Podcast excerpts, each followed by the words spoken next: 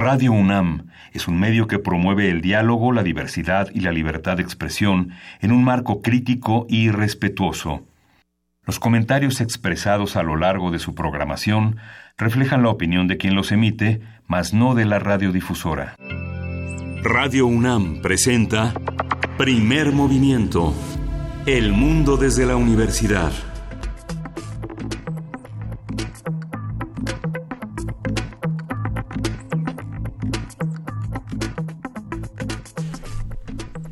Buenos días, hoy es lunes 15 de octubre y son las 7.05 de la mañana aquí en la Ciudad de México. En primer movimiento ya estamos, Luis Iglesias. ¿Cómo estás, Miguel Ángel Quemain? ¿Te dio un toque el micrófono? Me dio un toque el micrófono.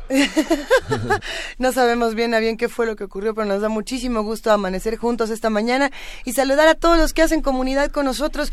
Muchísimas noticias este fin de semana, Miguel Ángel Quemain. ¿Por dónde será bueno comenzar? Sí, bueno, a partir de este lunes, mediante el sistema con agua digital, los particulares van a poder solicitar las concesiones y asignaciones de aguas nacionales, superficiales, subterráneas, permisos de ocupación de terrenos federales que administra la Comisión Nacional de Agua, con agua, y que son los permisos de descarga de aguas residuales y transmisión de derechos de título entre otros trámites es una este una oportunidad para el legislativo de eh, replantear toda la situación del agua que este por el decreto que se publicó el primero de octubre en el diario oficial la Conagua señala que el objetivo del trámite por vía electrónica es reducir 78% el costo económico total a todos los ciudadanos del, ¿Cómo ves?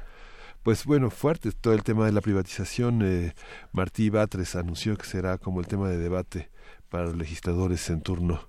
Este, Sin duda. Y que, es un, y que es un tema que hemos abordado y que es un tema que será eh, crucial en, en, este fin. Sobre todo ahora que las personas eh, revaloraremos el agua en la Ciudad de México con los cortes que se avecinan y que serán muy, muy dramáticos. Sí, un, tema importante, sin duda, como bien apuntas Miguel Ángel, que le vamos a estar dando seguimiento a lo largo de este programa. Ah, sirve que mandamos un saludo a algunos radioescuchas que hacen comunidad con nosotros y que nos escribieron durante los últimos días. Este fin de semana nos escribió Rosa María Bayona, a quien le mandamos un gran abrazo. Rosa María Bayona justamente hablando de, de temas del agua, pero también por otras por, por, otros menesteres, eh, como mandó justamente una campaña que se llama Prefiero el río. Así es como se llama esta campaña y justamente eh, apela al, a cómo vamos a conservar nuestros recursos naturales o cómo vamos a hacer para no quedarnos eh, sin los mismos, eh, refiriéndose por supuesto al tema del aeropuerto, de los muchos aeropuertos y de todas estas discusiones. Vamos a analizar por supuesto esta, esta invitación y veremos de qué se trata esta convocatoria y esta, digamos, este hashtag que invita a tener una post. Queremos también mandar un gran saludo, y aquí nos lo mandó nuestra querida productora Frida Saldívar, para el conductor, es Jesús González, Sí, Jesús González, le mandamos un abrazote que trajo a nuestra productora sana y salva. Gracias Jesús, te mandamos un gran abrazo. Y bueno, pues muchas otras cosas estuvieron ocurriendo, Miguel Ángel, sin sí, bueno, esta, esta cuestión, eh, nuevamente la insistencia en eh, descentralizar el, al, al, país de una manera este, radical, se va todo Pemex a Ciudad del Carmen, será este también complejo toda la posición que López Obrador mantiene en relación al tema energético y sobre todo al tema al tema de petróleos mexicanos. Esta idea de los años 70 de los oasis petroleros eh, cambia ahora para colocar la, la, extracción y la producción en un sistema de eh, sujeto a las necesidades del país Va a ser, va a ser interesante esta aproximación pensando, como señala López Obrador, en las generaciones venideras digno de estudiar todo lo que estamos comentando esta mañana. Muchas otras noticias vamos a irlas comentando a lo largo de este programa porque, bueno, pues hay, hay mucho de qué hablar esta mañana. Justamente hablaremos de medio ambiente para arrancar, Miguel Ángel. Sí, el medio ambiente es el tema de hoy, las cactáceas, eh, con Raúl de la Torre Livingston. Él es jefe de laboratorio del Jardín Botánico de la FESCO Titlán.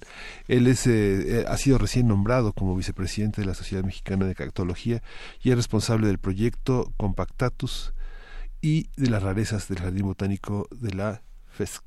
Vamos a estar platicando sobre esto. Nota del día, una nota nacional, ojos a la obra, tres casos de estudio de contrataciones públicas. Vamos a estar platicando con Mariana Campos, coordinadora del programa de presupuesto y rendición de cuentas en México Evalúa, a ver qué tiene que decirnos. Sí, y eh, vamos a tratar el caso del periodista saudí desaparecido en Turquía con la participación del doctor Gilberto Conde. Gilberto Conde es profesor, investigador del Centro de Estudios de Asia y África del Colegio de México y es especialista en política del Medio Oriente. Una nota muy compleja que, que por supuesto se puede escuchar en distintos cortes informativos en, en radio y TV y que sin embargo no se le ha dado quizá un análisis a profundidad de, la, de lo grave que puede llegar a ser. Ya lo iremos platicando para los que a lo mejor no están tan familiarizados con el tema. Hoy tenemos poesía necesaria. Yo tengo una sugerencia para ah, echarnos un mano a mano, pero ahorita es que es Leonard Cohen. Ah, pero es Leonard Cohen hablando de Kanye West. Está bien. En un, en un, en un poema inédito. Vamos a ver de qué se trata esto. A ver si está bueno, lo revisaremos y si nos gusta lo metemos entre los dos por acá. Sí. Vamos a tener en la mesa del día el tema del Banco de México, cómo funciona, para qué sirve este organismo regulador, con Gustavo del Ángel. Él es profesor del CIDE, licenciado en Economía por el ITAM y doctor en Historia Económica por la Universidad de Stanford. Estará buenísimo, buenísimo, sin duda. Cerramos también con Tamara Quiroz, reportera de Radio UNAM, que ustedes escuchan, por supuesto, todos los días en Prisma RU. Ella está en el Festival Internacional Cervantino, sigue por allá y ya nos estará contando qué hizo el fin de semana. A ver, a ver cómo nos lleva justamente a Guanajuato. Nos vamos a ir todos juntos con ella. Eh, tenemos música para empezar este programa a las 7 de la mañana con 11 minutos. Gracias a todos los que están haciendo comunidad con nosotros, a los que ya nos están mandando mensajes para pedirnos hablar de distintos temas, escuchar música. ¿Y qué les vamos a poner? Sí, vamos a, es que, vamos a escuchar a Yotaki con Satos, que es el nombre de un café muy famoso, y Yotaki es un grupo vasco de 1981, recordará Euskal Roquiera.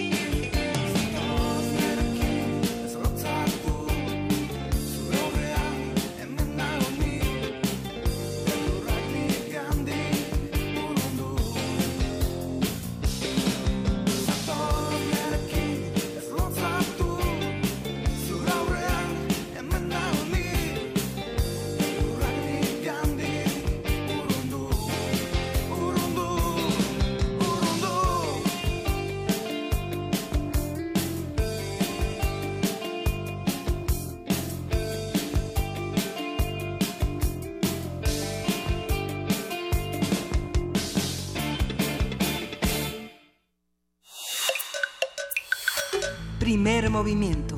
Hacemos comunidad. Lunes de Medio Ambiente. Las cactáceas son una familia de plantas con flores originarias de América. Son capaces de acumular agua y adaptarse a climas áridos. En el mundo existen alrededor de 1.400 especies de cactáceas. México alberga 669, de las cuales 518 son endémicas, es decir, que solo crecen en nuestro país, principalmente en las regiones de los desiertos de Chihuahua y Sonora, algunos valles de Hidalgo y Querétaro, así como en Puebla, Oaxaca y San Luis Potosí. Este tipo de plantas destaca porque es alimento, refugio y hábitat de muchos organismos como pequeños mamíferos, principalmente roedores y murciélagos, aves, reptiles y un gran número de insectos. Sin embargo, muchas especies de cactus están amenazadas debido a que son extraídos ilegalmente para comercializarlos. Y bueno, vamos a conversar sobre esta especie, qué la distingue, a qué climas y ecosistemas pertenece, qué variedades hay y qué cuántos cuidados son los que requiere, porque hay muchos mitos alrededor de los cuidados de una cactácea. Para ello nos acompaña Raúl de la Torre, él es jefe de laboratorio del Jardín Botánico de la FESCO Autitlán UNAM. Raúl, buenos días.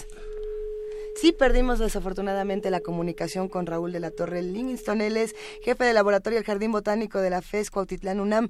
Eh, preguntamos, por supuesto, a los que hacen comunidad con nosotros si les gustan las cactáceas, si tienen, eh, si las conocen, si están familiarizados con toda esta, esta gama eh, de seres vivos que tenemos en, en nuestro país, querido Miguel Ángel. Sí, las cactáceas, digamos, la proporción de la en, la, en, la, en la flora sinóptica mexicana es enorme en relación al mundo. Ya tenemos en la línea, Jorge. Parece ser que Raúl de la Torre ya nos acompaña. Raúl, ¿estás ahí? No, parece ser que estamos teniendo muchos problemas con la comunicación. Es que al parecer le picamos al botoncito y por eso el micrófono nos estaba dando de toques, Miguel Ángel. Raúl, ahora sí podemos escucharte. Muy buenos días, Luis, muy buenos días, Miguel Ángel y a todo su auditorio. Qué gusto, qué gusto que podamos conversar esta mañana, Raúl. Eh, cuéntanos, por favor, ¿qué es lo que distingue a las cactáceas? Bueno, técnicamente las cactáceas se distinguen por la presencia de una estructura denominada areola. en realidad la gente tiene la creencia que lo que las distingue son las espinas. Sin embargo, no es así. Eh, podemos decir que lo que las distingue son plantas muy carismáticas junto con el grupo de las orquídeas que tienen una presencia mundial, aun cuando son originarias exclusivamente del continente americano. Muchas personas piensan que no tienen una apariencia bonita, que no son agradables a la vista, que son este, amenazantes, pero esta, esta estructura plástica que refiere al, al, al aguijón de, de, la, de, la, de la planta es, eh, es, parte como de un mito. ¿Cómo se origina esta, esta idea de, la, de, las espinas como un tormento que, que, que, que inflige en las plantas? Bueno, en realidad es una esto es una situación que se vive constantemente en muchas partes de México desde tiempos ancestrales las plantas eran macheteadas por los mismos campesinos por el daño que le ocasionaban a los animales de carga. Alguna de ellas muy muy bonitas, de unas espinas muy vistosas, le llamaron manca caballo, justamente porque hería los pies de los animales y les causaba pues un grave daño en la economía.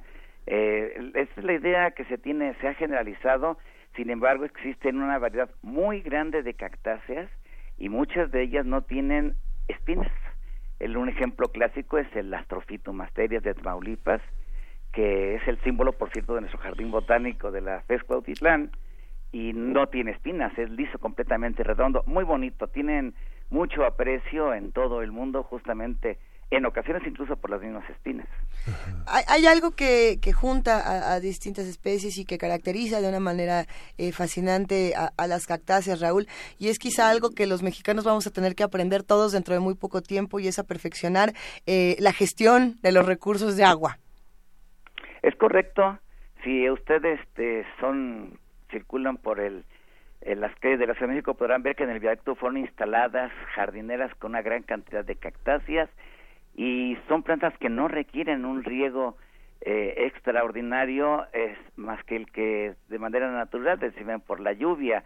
Este son plantas que están llamadas a tener un futuro muy prometedor justamente por la capacidad que tienen muchas de ellas casi todas las cactáceas para sobrevivir a, a climas extremadamente secos a la falta de agua Entonces, eh, esas características precisamente las hacen muy, muy importantes de nuestra cultura y para el futuro alimenticio del país. Así es. pensando, por ejemplo, eh, las, las crasas y las suculentas entrarían dentro de las cactáceas. Digo, eh, son estas plantas que cuando tocas las hojitas sientes como todo el agua está justamente almacenada en las mismas.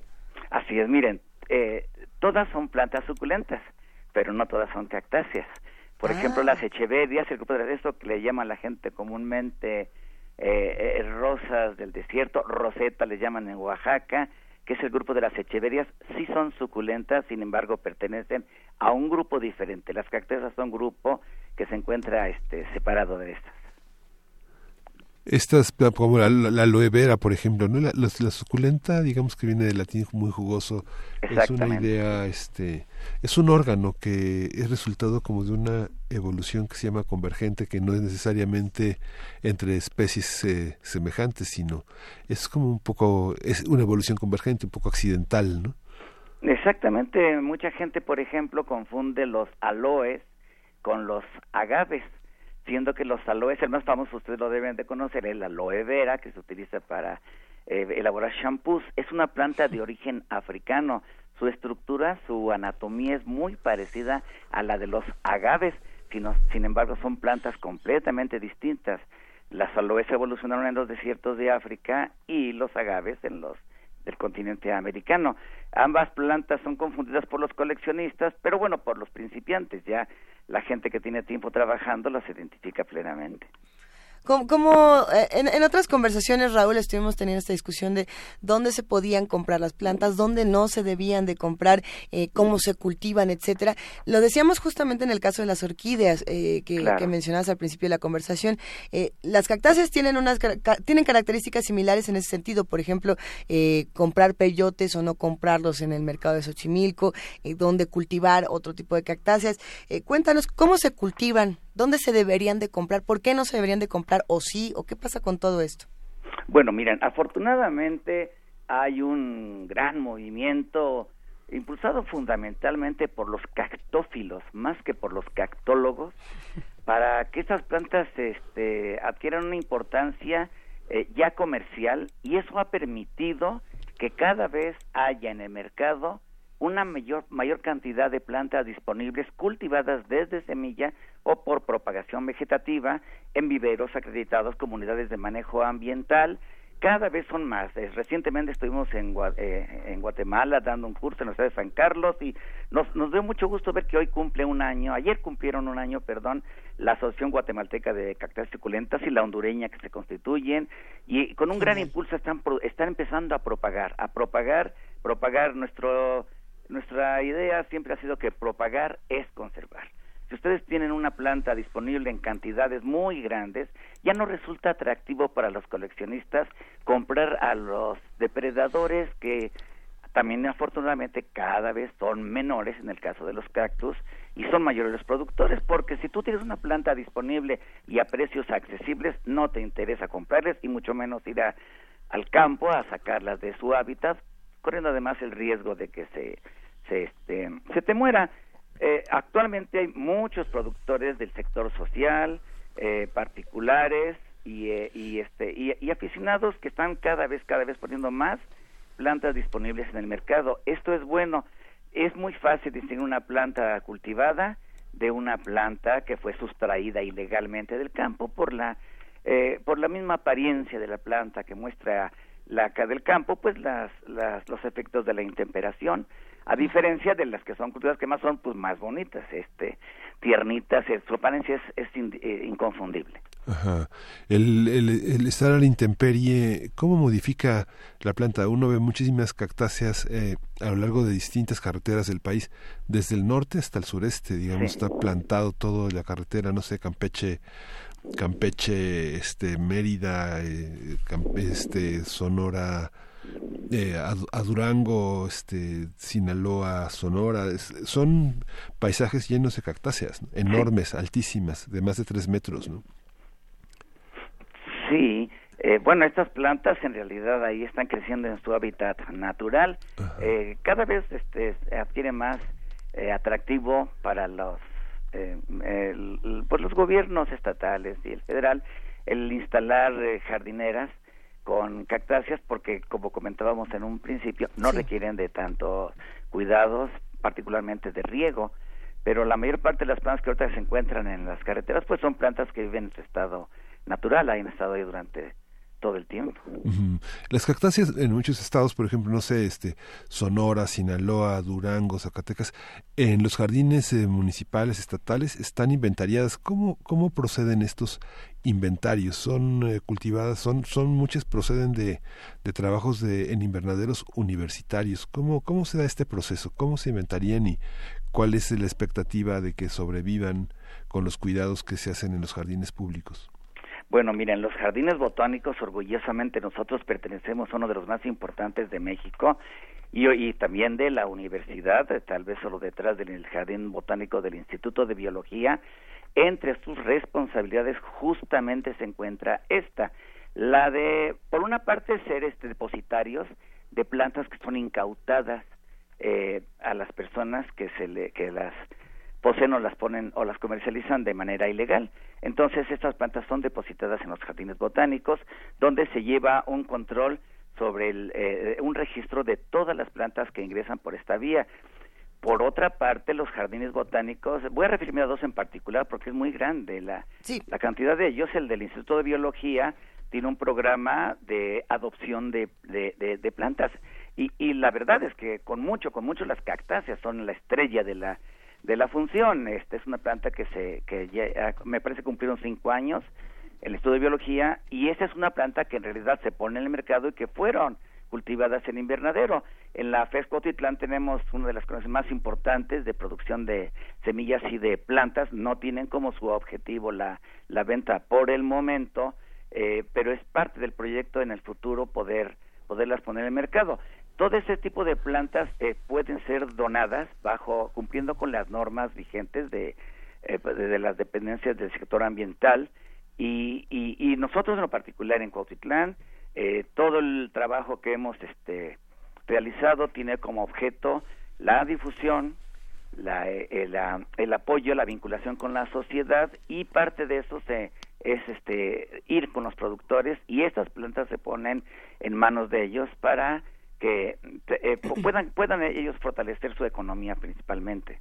Comienzan a, preguntarnos distintas cosas en, nuestras redes sociales, Raúl, eh, entre los que nos mandan por, por, aquí Rosario Martínez fotografías de sus distintas cactáceas para, para que vayamos entre todos averiguando cuáles son. Eh, también nos escribe por aquí Rige y dice, en Ahuicatlán hay una reserva de cactáceas, ¿hay alguna forma de promover las visitas? Desde la carretera se ven de diferentes colores. ¿Por qué es que las cactáceas se ven de diferentes colores desde la carretera? Esa es su pregunta. Bueno, se ven de diferentes colores justamente porque las cactáceas tienen colores muy variados, pero en particular las flores de las cactáceas son maravillosas. No sé, María Luisa, si ustedes eh, han, han tenido oportunidad, perdón Luisa, ya te eh, no se ha tenido oportunidad de, de, viajar, por ejemplo, en primavera, es increíble viajar del aeropuerto de Monterrey a cualquier otro lugar, los, el paisaje se, es, es colorido. ¿No crees tú estar en una zona desértica o semidesértica, eh, la variedad de colores de las cactáceas son increíbles. Y en cuanto a promover creemos que es muy importante, nosotros creemos que es muy importante que se haga un aprovechamiento sustentable de nuestras riquezas naturales, en particular de las cactáceas. Yo los invito a que un día ojalá tengan la oportunidad de ir a Mestitlán, donde han hecho un trabajo soberbio. Yo siempre comento, perdón, pero digo que me cuesta trabajo hablar bien del gobierno, pero realmente las dependencias del sector ambiental han hecho junto con los pobladores de la zona un trabajo de excelencia. Cada vez son más los visitantes a la reserva, la reserva está perfectamente bien cuidada, no hay posibilidades de que causen daño, pero esas visitas generan recursos para los habitantes y no hay mejor protector de la ecología que un, que un habitante de unas zonas que son, por cierto, pobres, que obtiene un beneficio económico de la protección ambiental. En, ahí se encuentran los viveros más importantes del sector social, con mucho orgullosamente el Premio Nacional al Mérito Forestal, el viejo cactus que producen, y son campesinos de la región que tienen las mejores técnicas de producción, dan cursos a todas las universidades, a la UNAM, pues, eh, hace muchos años los fuimos a capacitar, hoy ellos nos dan cursos, es decir, eso que le menciona este su público en el sentido de que cómo promover pues con mucho entusiasmo y con mucha responsabilidad. Hay que hacer que la gente vaya a las reservas que estas reservas sean bien cuidadas y que los beneficiarios seamos todos los campesinos como eh, eh, como este beneficiarios de la de la derrama económica y nosotros pues como este visitantes. En la industria farmacéutica, ¿qué tanta, ¿qué tanta importancia tienen las cactáceas? son un porcentaje elevado de este y cómo cómo se cómo se vive en la tradición indígena y campesina los remedios que vienen de las cactáceas contrastan son este los ponen en peligro la industria farmacéutica hay un, un control los patentan hay un control infortunadamente ustedes como mucha gente sabemos, la prospección biológica no siempre es controlada y particularmente mucha gente del extranjero ha hecho estudios sobre las cactáceas que en parte han beneficiado muchas veces, pero no siempre porque, por decir algo, los mapas de distribución de cactáceas en México más completos no están en manos de mexicanos, están en manos de europeos que vienen realizan con muchos recursos económicos, con mucho tiempo, verdaderas expediciones a todo el país. Muchos de ellos son de nuestros amigos y son muy responsables. Muchos de ellos no lo son solamente su pretensión es venir a, este, a, saquear el germoplasma. La aplicación de las cactáceas es todavía una, como con los principios activos que pudieran contener, todavía es un tema amplísimo para desarrollar se han este se han hecho algunas cosas para en particular para la para, el, el, aspecto de la el asunto de la alimentación pero eh, hay mucho mucho todavía por investigar se está trabajando fuerte en nuestras universidades. Yo les puedo decir que orgullosamente y esto es reconocido por nuestros colegas de otros países de América México se encuentra en uno de los puntos más de eh, eh, somos los punteros quiero decir en este asunto de la cactología y de la cactofilia. Sin embargo, hay mucho, mucho todavía por, por trabajar.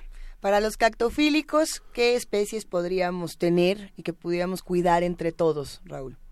Bueno, eh, depende de la, de la zona donde vivan. Yo muero de la envidia cuando veo los muchachos de Sinaloa o de Ajijí que cultivan cactus con un clima de excelencia. Depende del lugar donde vivas. Aquí en México, las mejores cactáceas para cultivar aquí en la Ciudad de México, en la zona metropolitana, las mejores son justamente las plantas que son originarias aquí de esta zona, Mamilaria rodanta, eh, Stenocactus crispatus, eh, tienen nombres muy raros, no quiero aburrirlos con los nombres, pero hay muchas cactáceas, las corifantas son preciosas. Eh, ¿Cómo son? Para los que no las conocen. Son como pequeñas biznagas que no crecen muy altas, pero que tienen una floración muy, muy bonita, en particular las corifantas bumama y corifanta otonis, que son de esta región aquí del, Valle de México, de una floración espectacular. Si ustedes la cuidan, no la riegan en exceso, que es el principal problema, error que cometen los cactófilos, eh, eh, las plantas le responden muy, muy bien y soportan la, el sol de esta, a esta altura sobre el nivel del mar. Eh, tienen muchas ventajas cultivar las plantas propias de la región. Nosotros en los invernaderos de la universidad tenemos plantas de todo el país, pero están bajo una cubierta plástica que eh, les protege en gran parte de la de la excesiva radiación solar a 2.240 metros que estamos. O sea, tienen cuidados especiales en invernadero, pero para un coleccionista eh, eh casero. como a casero, lo mejor es tener eh, plantas que sean propias de la región, o bien hacer un pequeño, una suerte de pequeño invernadero protegiéndolas con un plástico apropiado. ¿Cómo sabemos cuáles son las originarias de la región? ¿Cómo sabemos? ¿No tienen nombres populares, digamos, este, no El viejito. Pepita Floritura o no sé, este, digamos que es, difícil aprenderse los nombres porque tienen una composición todavía de la clasificación latina y todo, ¿no? Pero, este, eh, ¿cómo, ¿hay un catálogo de, este, por regiones? ¿Dónde se puede conseguir? Sí, les, les platico, eh, este, no hay mucho sobre el tema, hay mucha sabiduría popular, pero no está sintetizada. La creatividad de nuestra gente es increíble, aún a una biznaga que le dicen barril dorado, los Golden Barrel, los este, norteamericanos, aquí los mexicanos le pusieron asiento de suegra porque es muy espinoso, la creatividad es, es muy grande. El problema es que casi a todo el mundo le llaman o biznaguitas o cardón, y, y con ese nombre definen una gama muy amplia. yo les quiero recomendar un libro que que escribió este mi amigo Alberto Pulido Aranda, que es él es el justamente el presidente de la eh, Sociedad Mexicana de Cactología, este es como mi patrón, yo soy el este Alberto Alberto Pulido Aranda para ponerlo en nuestras redes sociales. Así Alberto Pulido Aranda habló, ah, escribió un libro, un pequeño folletito por cierto, que se llama este Nombres comunes de las cactáceas y él es una compilación Obviamente falta este bastante por este por escribir, pero este ya es una es un primer acercamiento a, los nombres que se utilizan en varias regiones del país. A ver, eh, por aquí nos hacen una pregunta interesante. Sebas Guerra nos pregunta, eh, además del nopal, ¿qué otras cactáceas se comen? Bueno, eh, recientemente estuvimos en Oaxaca comiendo este la una planta que las puntas se cortan, es una especie como de órgano, le llaman, en Veracruz le llaman eh, cruceta y, acá le llaman, este, nos dieron como cactus, es, se come igual como si fuera un nopal, es una especie de órgano que crece en regiones más, este, más, más eh, cálidas que el nopal que vive en prácticamente en todo el país. Los frutos de las cactáceas son muy apreciados, no solamente la tuna, en Oaxaca se comen diferentes especies de frutos, de órganos, y, bueno, ustedes recordarán, eh, si anduvieron en San Luis Potosí, es muy famoso los cabuches, que es una especie de... Mm, es, es, es el, el ¿Los cabuches? Cabuches, eh, es riquísimo, se los recomiendo en el desierto de San Luis Potosí, también en partes de Zacatecas, los comimos recientemente. ¿Lo hacen en dulce? Eh, no, bueno, este, estos cabuches los puedes, los puedes consumir en conserva, o bien lo puedes consumir frescos, eh, capeados con huevo como a la mexicana, son deliciosos. Y este, bueno, ustedes en Guanajuato pueden eh, comer las famosas borrachitas, le llaman ellos, que es el fruto del Ferocactus istrix, lo fermentan y adquiere un sabor medio ácido eh, y, un, un, poquito de ahí fermentación alcohólica por ahí, entonces por eso le llaman borrachitas, famosísimos, el fruto del garambullo, que así se llama la planta y así se llama al fruto, es delicioso en, en varias formas. En realidad hay muchos este, eh, productos que derivan de las cactáceas que son comestibles.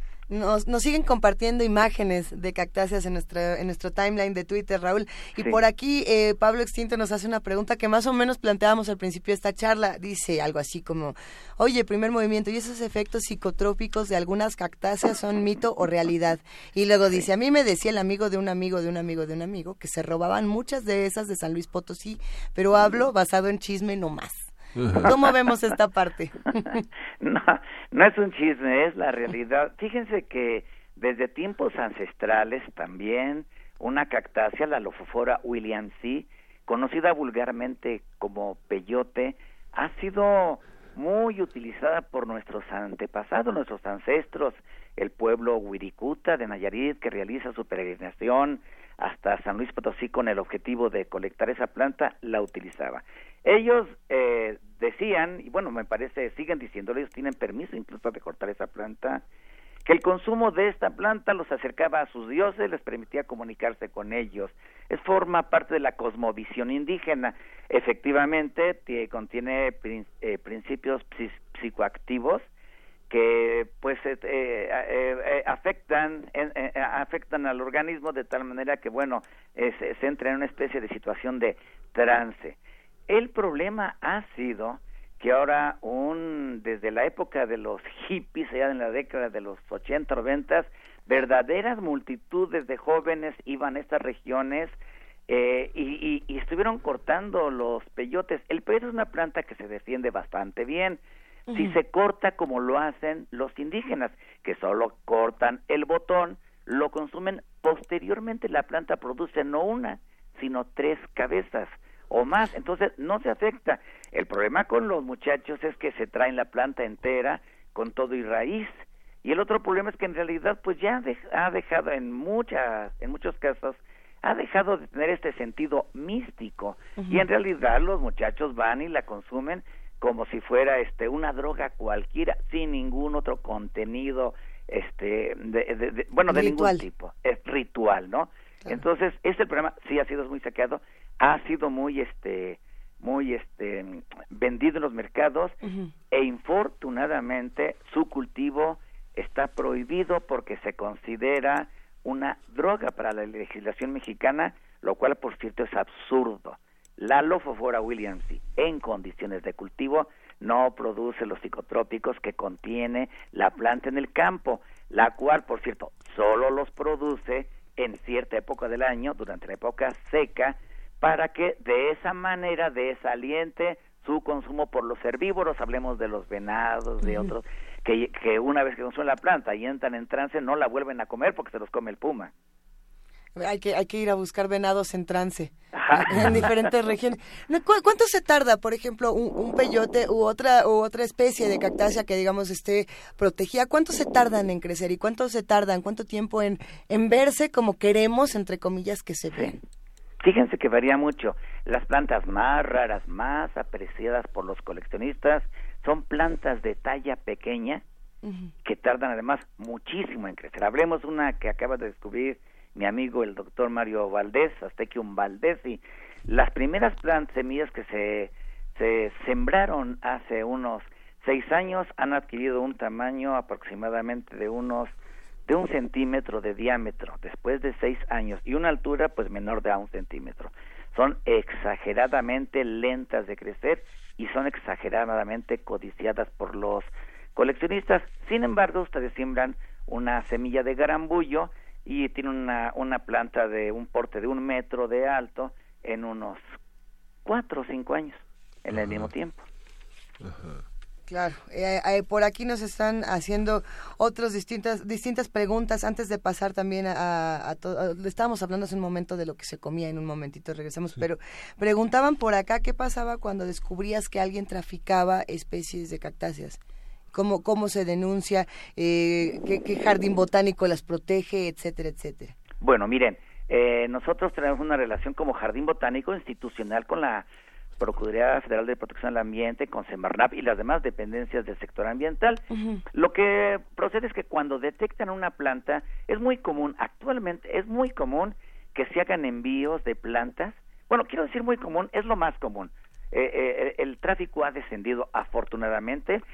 No nos alegramos porque sigue existiendo y en grandes volúmenes, pero cuando es detectado por la Profepa, ella, la Profepa, realiza el decomiso de las plantas y las deposita. La última noticia, por ejemplo, que supimos de una planta justamente en Lofofora, sabemos que fue depositada en el Instituto de Biología en el Jardín Botánico y ahí queda bajo resguardo. Eh, esto fue, bueno, esto nos fue comunicado porque nosotros no somos un depositario actualmente, Fesco Titlán no es un depositario, tenemos limitantes de espacio. no nos traigan sus plantas y sus cactáceas, por favor, o si se las podemos llevar. Ah, este, bueno, este, si son cultivadas no hay ningún problema. Este, nosotros tenemos actividades el Día Nacional de los Jardines Botánicos, etcétera, en donde compartimos plantas y con los, eh, pero todas ellas cultivadas, ninguna de campo, no podríamos, este, manejarla. Pero sí es un problema real. Eso es lo que ocurre actualmente. Pero eh, hay mucho todavía por hacer. Realmente hay impunidad eh, en, este, asunto, ¿no? Sí, se me fue el nombre de esta pequeña tuna este ácida que se pone en el mole de olla. Se me fue. Ah, el choconostle. El choconostle. Justamente. El choconostle que, que, que es, es también un fruto de una cactácea. ¿Cómo, qué, utilidades tiene? Es eh, muy popular en algunas regiones de Hidalgo que, eh, no sé, me ha tocado varias ferias gastronómicas ver este grandes eh, productores de choconostle con este mermeladas, salsas, este diferentes recetas de en las que se utiliza el choconostle. ¿Hay mucha variedad? Este, Hay una variedad increíble. Miren, justamente fuimos con el doctor César Ríos a, a visitar los choconostles. Nosotros nos, no somos muy buenos para los choconoces, son difíciles las, las opuntias, los nopales, son difíciles de identificar este, pero de la mano de un experto resultó increíble. Hay una gama muy amplia de choconoces y justamente el estado de Hidalgo se distingue por ser riquísimo en variedades. Algunas especies justamente se están describiendo en este momento. Eh, eh, em, tiene una importancia muy grande en el estado de Hidalgo, pero en realidad para todo mundo. La tuna agria, que es el choconostle, parecida a la tuna común, pero que se diferencia no solamente por la por el sabor, que el atún es dulce y el choconostle es ácido, sino por la distribución de sus semillas. El choconostle tiene todas las semillas concentradas en el centro y tiene una pulpa grande que se puede separar y preparar para guisados. Se puede comer en el famoso moledío que todo el mundo lo sabemos, pero también se come deshidratada y hay proyectos importantes en el estado de Hidalgo que han generado recursos para los campesinos. Por ejemplo, se consume deshidratado con sal, limón y chile y este es muy agradable, es, es algo parecido, tiene un sabor parecido al del chamoy eh, no sé alguna vez que usted lo recordaron, eso en mis años. claro. Ustedes son muy jóvenes aún, pero... Cuando salimos del programa vamos por nuestro chamoy. ¿Cómo no? Ah, excelente. Bueno, pues prueben el chamoy de Choconosle y no se van a arrepentir. Es muy, muy, mucho más sabroso y importante además, es nutritivo. Raúl, ¿ya hablamos del acitrón o todavía no? Porque nos están preguntando por él en las redes. Pues si quieren platicamos, pues, le, le entramos. Ustedes díganme. Entrémosle al tema del acitrón. Ok. Bueno, el acitrón es una tragedia, la elaboración del acitrón, porque es un dulce tradicional históricamente, una rosca de reyes que se pre se jacte de serlo, en realidad debe de tener acitrón. El problema es que no se puede recuperar las poblaciones de la biznaga que lo produce. Eh, eh, originalmente se sacaba, es un dulce cristalizado a partir de, elaborado a partir de la pulpa de dos biznagas primero del Equinocax grusoni y el Equinocax priatecanthus, pero ahora que prácticamente no hay grusoni en campo, em, eh, se, elabora a partir de la esta biznaga gigante que se llama eh, Equinocactus platiacanthus. El problema es que no hay, bueno, sí hay, pero son lentísimas las plantaciones que pudieran eventualmente producir eh, eh biznagas para consumo humano mediante el acitrón y este, hemos optado por recomendar un sustituto de este dulce, a pesar de que reconocemos que es de una tradición muy, muy profunda en la gastronomía, en la repostería mexicana, es, pues, se puede sustituir bien por una suerte de jalea eh, eh, más solidificada, más concentrada que la jalea común y corriente, y realmente para los, eh, para los no conocedores no, no hay una gran diferencia en el sabor y sí representaría un gran ahorro de nuestros recursos bióticos, ¿no? Sí, pues habrá que habrá que reflexionar qué hacemos para preservar eh, justamente esto que esto que nos decías propagar es conservar, pero si no podemos recuperar una especie o una población, ¿qué se hace? Nos preguntan por distintos espacios eh, de jardines botánicos. ¿Cuáles nos recomendarías de, de, nueva cuenta y en dónde te podemos encontrar a ti, Raúl? Ok, bueno, miren, los jardines, el jardín botánico, eh, orgullosamente eh, más importante, fundado por, fundado por la legendaria maestra Elia Bravo Hollis, es el jardín botánico del Instituto de Biología de la UNAM, el más grande, el más diverso, eh, con, con muchas ventajas. Hay jardines botánicos muy importantes en México, como el que tiene la Colección Nacional de Cicadáceas en, en, en Veracruz, el jardín del, del, del charco del, del, ingenio o el jardín botánico regional de Cadereyta, que son muy importantes, más bien están dedicados a su flora nativa. El jardín botánico del Instituto de Biología es un jardín botánico nacional. Yo recomiendo de veras ampliamente, hay recorridos guiados, la visita, el ingreso es gratuito, no se van a arrepentir de visitarlo. Nuestro jardín botánico, que es el jardín botánico de la FES Cuautitlán, es un jardín de mucha, eh, mucho a menor dimensión, eh, con menos este personal, pero también realizamos en la región norte del Valle de México una, pues bueno, ahora voy a presumir y yo ya, ya, ya hablé bien de la pues la labor de mayor difusión y de educación ambiental y de este extensionismo en México, pues lo realiza nuestro jardín botánico. Nosotros estamos en todo el país dando cursos en el extranjero, eh, talleres, conferencias yo les recomiendo que para el jardín botánico de la FES Cotitlán entren a la página de la, del jardín y vean cuando hay eventos, hacemos tres o cuatro eventos, dependiendo del año, donde todo el público asiste, hay una gran variedad de temas de conversación, hay visitas guiadas a las diferentes áreas del jardín.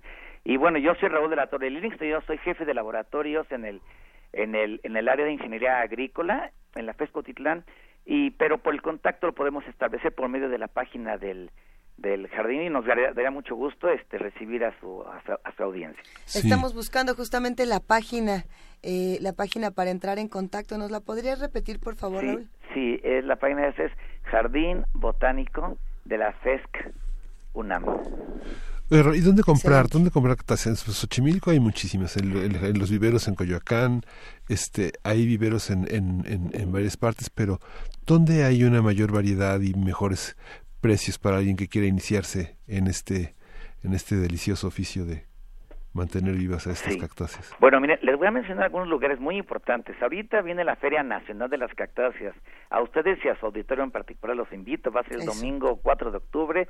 Estaremos dando una ¿4 de octubre? 4, de noviembre. De octubre, el domingo en Ajapusco, Estado de México.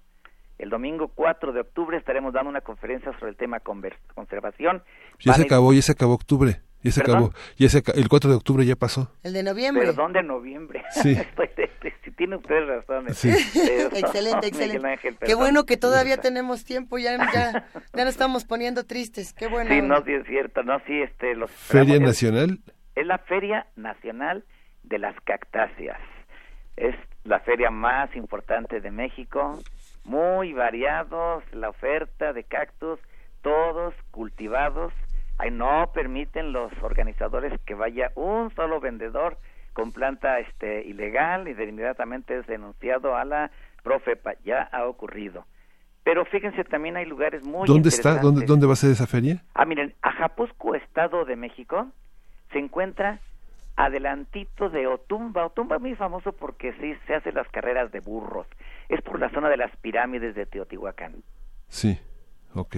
Excelente. Pues vamos a compartir toda esta información en nuestras redes sociales. Eh, de verdad ha sido un gusto, Raúl de la Torre Lillingston, jefe del Departamento del Jardín Botánico de la FESCO Autitlán. Hay un montón de fotografías en nuestras redes sociales de los que hacen comunidad con nosotros que justamente nos han llenado de cactáceas. Y bueno, pues estaremos viéndonos muy pronto, sin duda. Muchas gracias, María Luisa.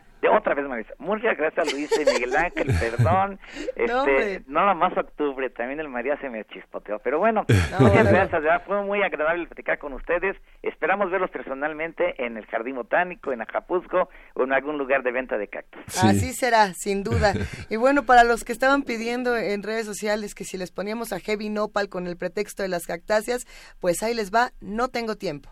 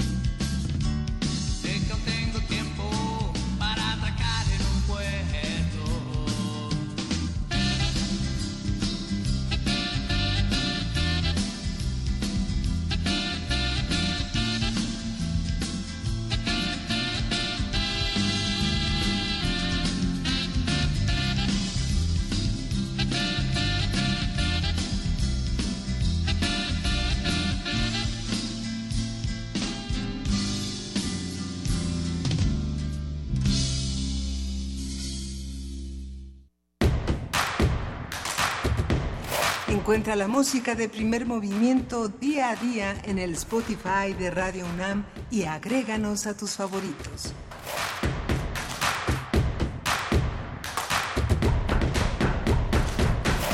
En este momento son las 7 de la mañana con 56 minutos y saludamos, antes de pasar a esta, esta nota importante, Miguel Ángel, saludamos por supuesto a los que están haciendo comunidad con nosotros.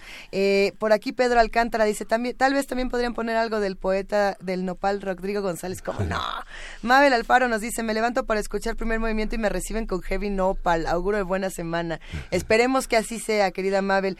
Eh, Pablo Extinto también celebra que esté justamente eh, Vino Nopal por acá, Miguel Ángel que miran abrazote, eh, el Zarco también dice esa bandota sacando a pasear el barrio. ¿Cómo de que no? Adrián Álvarez, sí, hay muchas preguntas todavía del tema de las cactáceas y se quedaron más pendientes. Vámonos todos al jardín botánico. Sí. Hagamos, pongámonos de acuerdo a lo mejor al rato en, en, redes y aprovechemos un fin de semana, un día entre semana para todos ir y conocer más de todas estas especies. Sí, y la feria, que ya nos, ya nos, ya nos ya nos este, emboletaron con ella. A ver, a, ver cuántas nos llevamos. Si es que la, cosa es si uno se va a llevar una cactácea, Miguel Ángel, que la pueda cuidar. Claro. No por el hecho de, ay, ya se cuidan solas, no necesitan que las rieguen, las abandonan en el rincón y luego encuentran al viejito solidificado, fosilizado. A mí me pasó en algún momento y aprendí que las cactáceas se tienen que, querer y cuidar igual que todas las plantas. no es nomás botarlas ahí. Pero bueno, eh, tenemos un comunicado importante por parte de la universidad.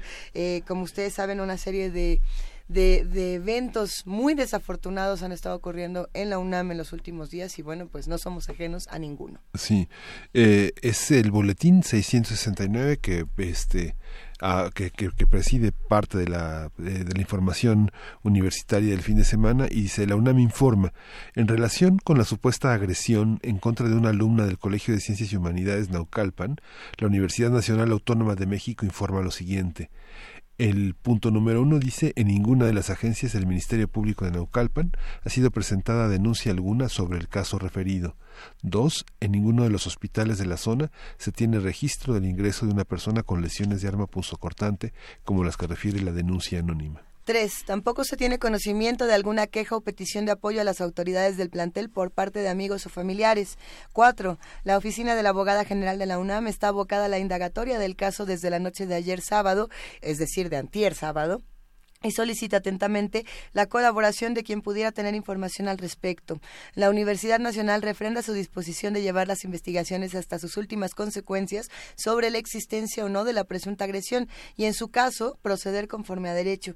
Eh, hasta aquí queda justamente este comunicado, justamente en respuesta al comunicado urgente que, que lanza la Asamblea Interuniversitaria eh, eh, justamente el sábado, el sábado 13 de octubre, de, de una compañera que eh, según lo que se informa en este, en este eh, digamos, en, este comunicado de la Asamblea, fue golpeada, apuñalada y amagada. Eh, vamos a ver qué pasa con este tema. Es gravísimo. Por un lado, si pasa, si no pasa, habrá que, habrá que resolver el tema y reflexionar por qué en un país como el nuestro se vuelve normal que a las mujeres las amaguen, las apuñalen, las golpeen y pues, ¿qué está pasando? ¿no? Eh, las razones, todas las razones. Ya lo iremos conversando esta mañana. Eh, por supuesto, hacemos la invitación de todos los que, a, los que hacen comunidad con nosotros a que nos escriban, a que comenten todas estas notas y bueno, pues a que sigamos haciendo comunidad.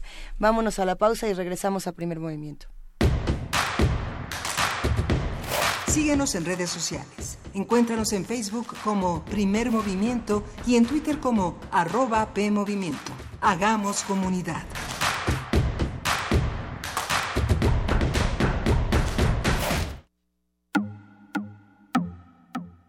Hay un abismo de diferencia entre leer en voz alta e interpretar un texto con todos los matices que nos puede dar el instrumento más antiguo, la voz humana. Radio UNAM invita al público en general que desee entrenarse en la interpretación vocal a inscribirse en el taller Voz, tu voz, impartido por Elena de Aro. Desarrollo de la conciencia corporal reconocimiento de la voz y lectura de interpretación para todo público. Todos los lunes y miércoles de noviembre de las 18 a las 21 horas. Informes e inscripciones al 5623-3272. Una voz bien entrenada puede construir un mundo. Radio UNAM invita.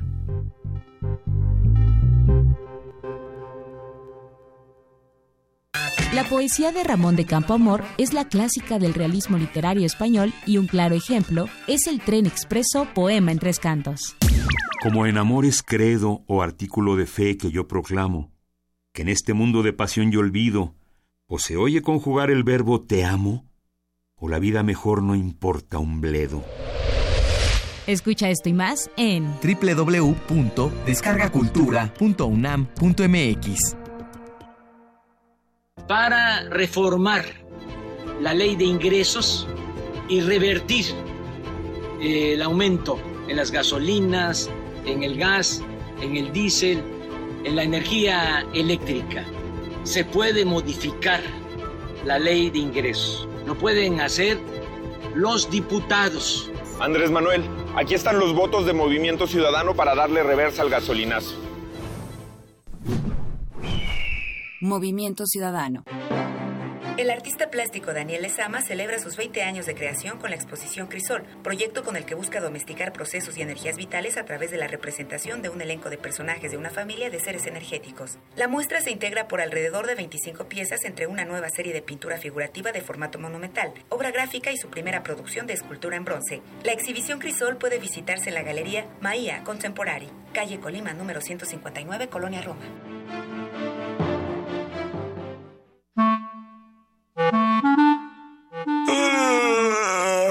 Sábado en la mañana. Traes la pijama puesta, nada que hacer. ¿Sabes qué hora es? Sí. Es hora de Hocus Pocus, un mundo lleno de magia, curiosidades y mucha diversión. Acompáñanos todos los sábados de 10 a 11 de la mañana por el 96.1 de tu FM.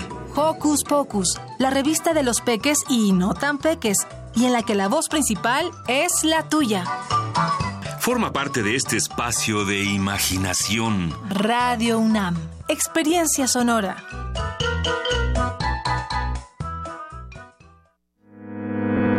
En el salón, 80 hombres y 4 mujeres. Una de ellas migró a Argentina y se convirtió en una de las científicas más influyentes de la historia. Conoce esta fascinante historia contada por su nieta. Cristian, un biomusical científico. Dirección e interpretación de Belén Pascualini.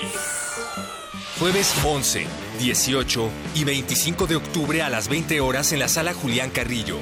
Entrada libre.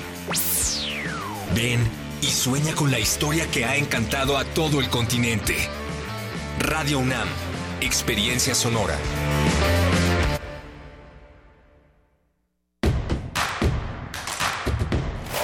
Queremos escucharte. Llámanos al 55 36 43 39 y al 55 36 89 89. Primer movimiento. Hacemos comunidad. Son las 8 de la mañana con cuatro minutos. Saludamos, por supuesto, una vez más a los que están escribiéndonos. Arturo Díaz, que justamente nos manda eh, un comentario importante que en un momento más compartiremos. A Xochitl Arellano, a G. Santín, que nos manda más fotografías de cactáceas. A los que nos han mandado mensajes, comentarios, preguntas. Eh, son leyes Carmen Valencia, por aquí también nos escribe. Eh, sí, los estamos leyendo. Fernán Huehuetlacatl. ¿Cuánto mensaje esta mañana, querido Miguel Ángel? Sí, justamente no, no comentamos al inicio del programa que la que esta semana regresa Juana Inés de esa de sus vacaciones y regresa el miércoles regresa el, miércoles, regresa el miércoles y pues agradecemos todos los comentarios de las personas que la han extrañado y la y, ya reclama su regreso. Ya va a volver, ya va a volver, así que quédense con nosotros un par de días más para eh, seguir comentando todos estos asuntos, para recibir a Juana Inés, para recibir a muchas voces en, en, el espectro radiofónico. Qué gusto nos da también, por supuesto, decir que este miércoles regresa Carmen Aristegui a la radio. Qué emocionante, son tiempos tan emocionantes Sí. para los medios, Sí. para todos los que tenemos algo que decir y algo que escuchar. Eh, qué bueno que somos interlocutores y que habemos tantos, ¿verdad? Sí, Pero bueno, tenemos por aquí una nota importante, así que venga de ahí. Primer movimiento. Hacemos comunidad. Nota nacional. México Evalúa es un proyecto que se enfoca en evaluar el ejercicio del gobierno en México. A partir de este enfoque ha surgido la iniciativa llamada Ojos a la Obra, cuya labor es estudiar y evaluar la transparencia, eficacia y eficiencia de los proyectos de infraestructura en nuestro país. En su primer análisis, Ojos a la Obra hizo una revisión de los tres proyectos más emblemáticos para los ciudadanos mexicanos en este momento. Estos son el tren de Toluca, Paso Express, justamente, y el nuevo Aeropuerto Internacional de la Ciudad de México. Como resultado, se evidenciaron las fallas sistemáticas de preparación de la obra pública. Vamos a hablar sobre las obras públicas en nuestro país, cómo se plantean, en qué condiciones inician los procesos, de construcción y qué garantías tenemos eh, para, para seguirlos. Nos acompaña Mariana Campos, ella coordina el programa de presupuesto y rendición de cuentas en México Evalúa. Buenos días, Mariana. Hola, me da muchísimo gusto saludarte, Luisa y Miguel Ángel. Gracias. Gracias, Mariana. ¿Qué diferencia hay entre un seguimiento que puede hacer una organización como México Evalúa y los seguimientos que tendría la obligación de hacer y rendir cuentas la Secretaría de la Función Pública, la Auditoría Superior de la Federación, el propio órgano interno de control de las secretarías encargadas de estos proyectos? Bueno, mira, lo que pasa es que em, digamos que la Auditoría Superior de la Federación hace muy buenas revisiones, eh, lo que ella hace es escoger un conjunto de contratos, generalmente son grandes contratos relacionados con el desarrollo de obra pública, y audita estos contratos y se encarga de revisar si eh, se cumplió con la ley es decir, o con, y bueno, en general no solo la ley, también el marco normativo, reglamentos, lineamientos, si fueron realmente observados durante el desarrollo de las obras. Entonces, eh, por otro lado, la Secretaría de la Función Pública también hace una revisión, ellos a través de los órganos internos de control. Una gran diferencia es que ellos son un control interno. Entonces, esto significa que están más cercanos a la obra y que lo hacen de manera más oportuna, esa revisión en comparación con la Auditoría Superior de la Federación. Están como, digamos, más en el día a día y ayudan a tomar ciertas decisiones. ¿Y, ¿y qué, qué ocurre después justamente, Mariana? Bueno, y la diferencia con eh, lo que hacemos nosotros es que eh, nosotros también le metemos un punto de vista más estratégico y también lo comparamos con las prácticas internacionales, no nada más con la normativa nacional, sino con las prácticas internacionales deseables para eh, el manejo de este tipo de proyectos. Quiero destacar también que el trabajo que hacen los órganos internos de control lamentablemente no se encuentra disponible al público, por lo que no es posible conocer realmente en la práctica qué hallazgos tienen y, y qué, qué es lo que ellos están encontrando en el desarrollo de las obras públicas lo cual pues nos parece lamentable y es contrario a lo que se recomienda a nivel internacional que exista eh, información pública sobre qué tipo de hallazgos se encuentran. Ajá. ¿Hay alguna metodología particular que este que, que, valga la pena compartir, mencionar este en esta indagación que ha hecho México Evalúa? Bueno, eh, nosotros eh, parte de lo que hicimos, eh, ya este es un trabajo que no, no, es el primero que sacamos en obra pública, hace dos años publicamos la métrica de transparencia en materia de obra pública y ese era un ejercicio para valorar el esfuerzo del Estado mexicano por promover la transparencia en la hechura de sus obras públicas, especialmente en la contratación de la obra pública y nosotros desde ese entonces eh, investigamos a partir de cuáles son los países eh, que tienen la mejor infraestructura del mundo, donde por supuesto no se encuentra México. Eh, de esos países analizamos el tipo de prácticas que tienen para rendir cuentas de sus proyectos de infraestructura. Entre ellos destaca el Reino Unido. Es uno de los 10 países que tienen la mejor infraestructura del mundo y cuentan con una política pública bastante sólida para generar su infraestructura. Eh, ellos, además de haber desarrollado un instituto que se llama el, el Instituto de Infraestructura del Reino Unido, es un instituto, eh, desde luego, apartidista, eh, técnico, que tiene un servicio civil de carrera y hace planeación de su infraestructura con visión a, décadas, ¿no? Es decir, no, no como aquí a cinco años, ¿no?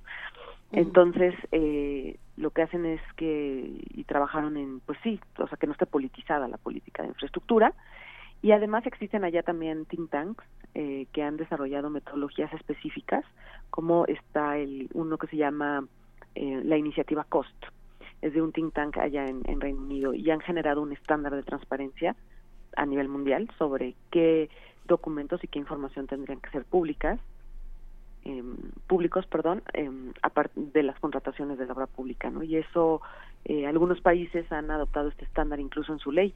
Ese es el caso, por ejemplo, de Guatemala.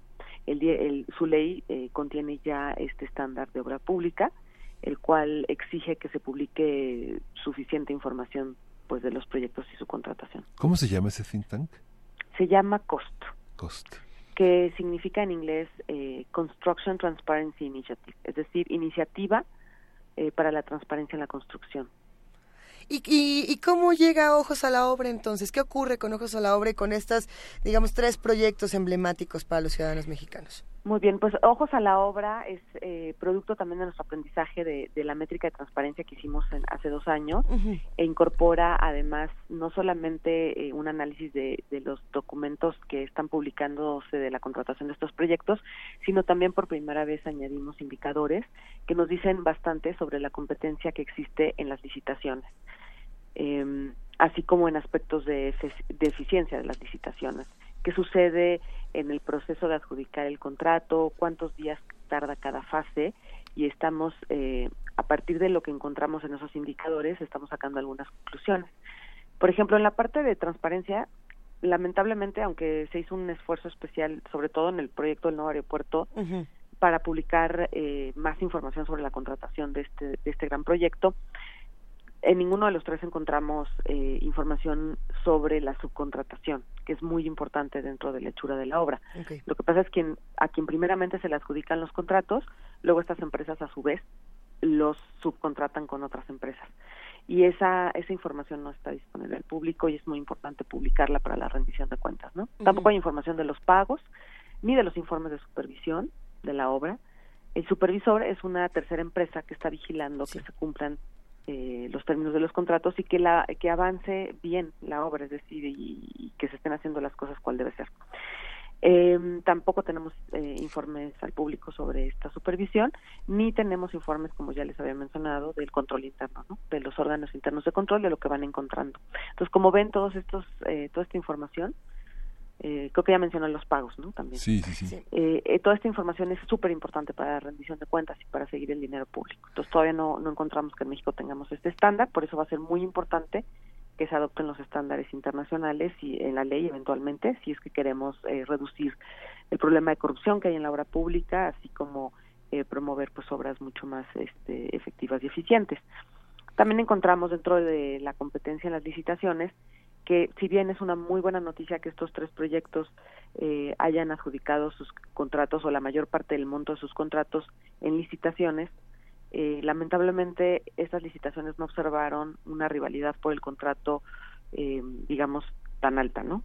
de acuerdo también con estándares internacionales, sobre todo también de la zona de Europa, se esperaría que en una licitación tuviéramos por lo menos seis propuestas solventes, es decir, propuestas que cumplen con todos los requisitos y que hayan sido valoradas completamente en todas las dimensiones. Aquí lo que vemos es que hay una gran descalificación de propuestas a lo largo de su valoración y entonces a veces terminan compitiendo muy pocas por el contrato, o sea, menos de seis, ¿no? Y en algunos casos eh, incluso solamente una, o sea, realmente se descalificó a todas y terminó siendo casi como una adjudicación directa. Entonces, eh, esto nos dice que algo está pasando en, en las licitaciones, que a lo mejor eh, dado que los proyectos no están bien preparados y también se encontraron deficiencias en su preparación antes de su contratación eh, y que se puede estar habiendo un abuso en la exigencia de requisitos, ¿no? Precisamente con el fin de, de limitar la competencia. Sí. Eh, hablando justamente de, del tema de los sobrecostos y de todo lo que nos comentas, Mariana, eh, me, sale esta duda. A ver, todos estos, estos tres proyectos, por lo menos, eh, ¿estaban mal hechos de origen?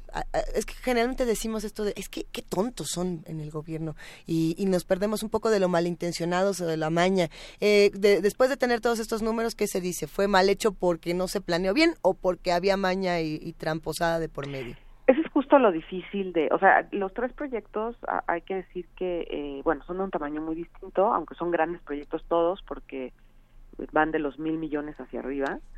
eh, pero lo que vemos, por ejemplo, en el caso del Paso Express, que analizamos un solo contrato que el, ese, ese único contrato corresponde al 85% del costo total del proyecto, o sea, tiene un, tuvo un gran, gran alcance, vemos que efectivamente, o sea, el proyecto no fue bien preparado, ¿no? Es decir, se empezó a construir cuando todavía sus documentos técnicos de planeación no se encontraban listos. Y de hecho, su proyecto, que se llama proyecto ejecutivo, se fue definiendo a la parte de los trabajos. Eh, y esto, pues, no es una buena práctica en lo más mínimo, porque eh, te vas a ir topando con aspectos de la obra que no prevés y que vas a tener que ir resolviendo ahí como puedas. Entonces, eh, eso, eso no es definitivamente una buena práctica para hacer un buen uso de los recursos públicos y para eh, tener un proyecto de la máxima calidad. Entonces, eh, vemos también, por ejemplo, en el tren Toluca, que también comenzó la contratación, sí. cuando todavía no tenían liberados los derechos de vía, incluso un, partes del, trazo no estaban definidos, del trazo del tren, y algunos terrenos tampoco eran todavía propiedad del gobierno, ¿no? Entonces, eh, ese tipo de, de cosas iban generando que los proyectos se amplíen tanto en costo como en monto y pueden poner en riesgo la rentabilidad del proyecto, ¿no? Además de que incluso, pues como en el caso del Paso Express, eh, comprometió gravemente su calidad y terminaron no solamente las dos personas que ya sabemos todos que se accidentaron en un socavón que se abrió, sino también hubieron dos muertos posterior a eso, también accidentados en, en la obra, ¿no? Por, por una banqueta y por unos cables.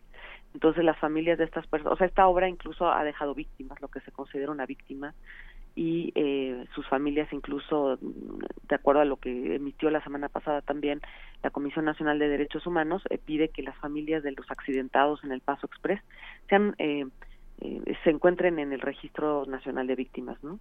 Entonces, eh, pues las consecuencias de una obra mal preparada nos puede llevar a la tragedia y pues sí creemos que es como una eh, ya parte sistemática de la manera en la que se genera la obra pública en México, el, el precipitar la construcción de los proyectos cuando todavía no están bien preparados.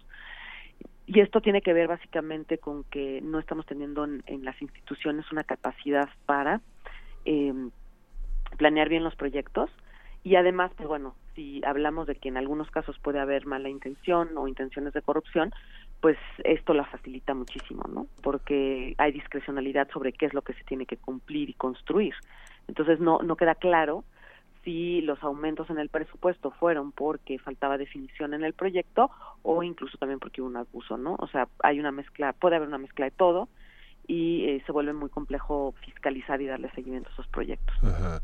Cuando dices hay una mezcla de todo, eh, lo técnico puede llevar, digamos, a una indagación sobre corrupción, sobre una intencionalidad irresponsable, sobre, digamos, el que ella la semana pasada eh, se haya pronunciado la Comisión Nacional de Derechos Humanos, indica este absolutamente una totalmente las consecuencias son de una falta de ética de responsabilidad de señalamiento este responsable de quiénes de, sobre sobre qué parte del proceso sobre quiénes reside la la, la, la, la responsabilidad ¿no?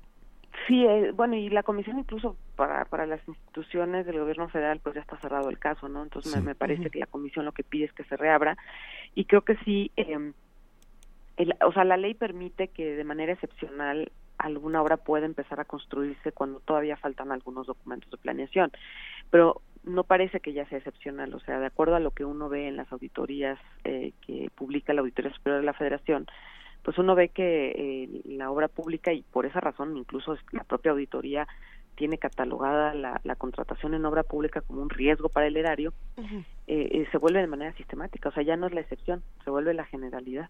Entonces sí es urgente que hagamos algo porque eh, la infraestructura es un medio indispensable, no es lo único, pero es indispensable para combatir pobreza, desigualdad, es muy importante para aumentar la productividad de la economía, para generar servicios públicos de calidad, para conectar a las zonas pobres eh, al desarrollo del país y también, sin duda, para combatir la corrupción, porque es un nido eh, es un nido de corrupción y no solo en México, en otros países también pasa. Entonces, digamos, hay una tendencia a la corrupción en la obra pública y lo que no debemos hacer es operarla o gestionarla con malas prácticas, porque ahí estamos de esa manera incrementando los riesgos.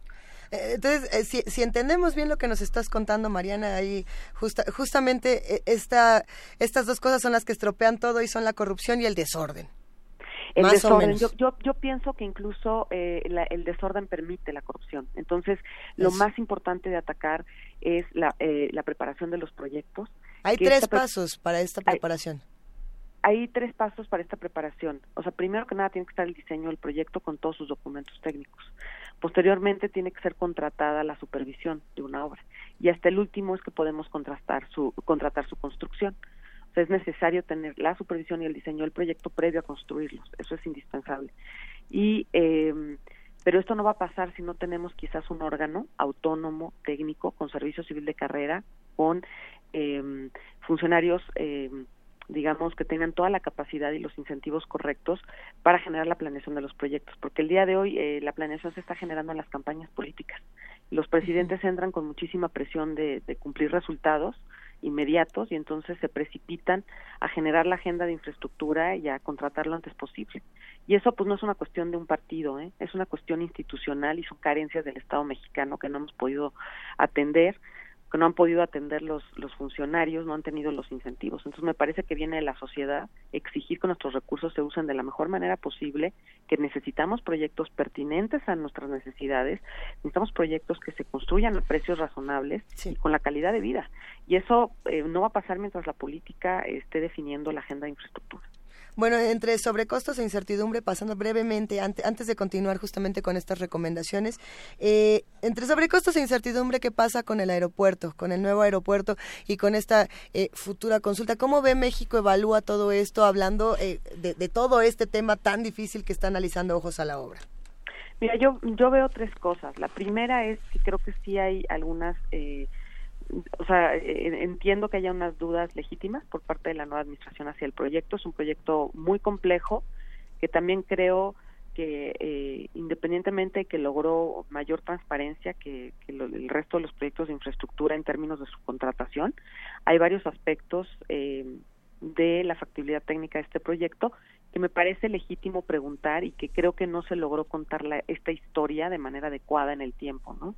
Entonces, eh, entiendo que haya esos cuestionamientos legítimos. No obstante, me parece que eh, no se ha promovido, y quizás es responsabilidad de ambas, eh, ambas, administraciones, una discusión objetiva de los riesgos del proyecto y, digamos, como del costo-beneficio de este proyecto.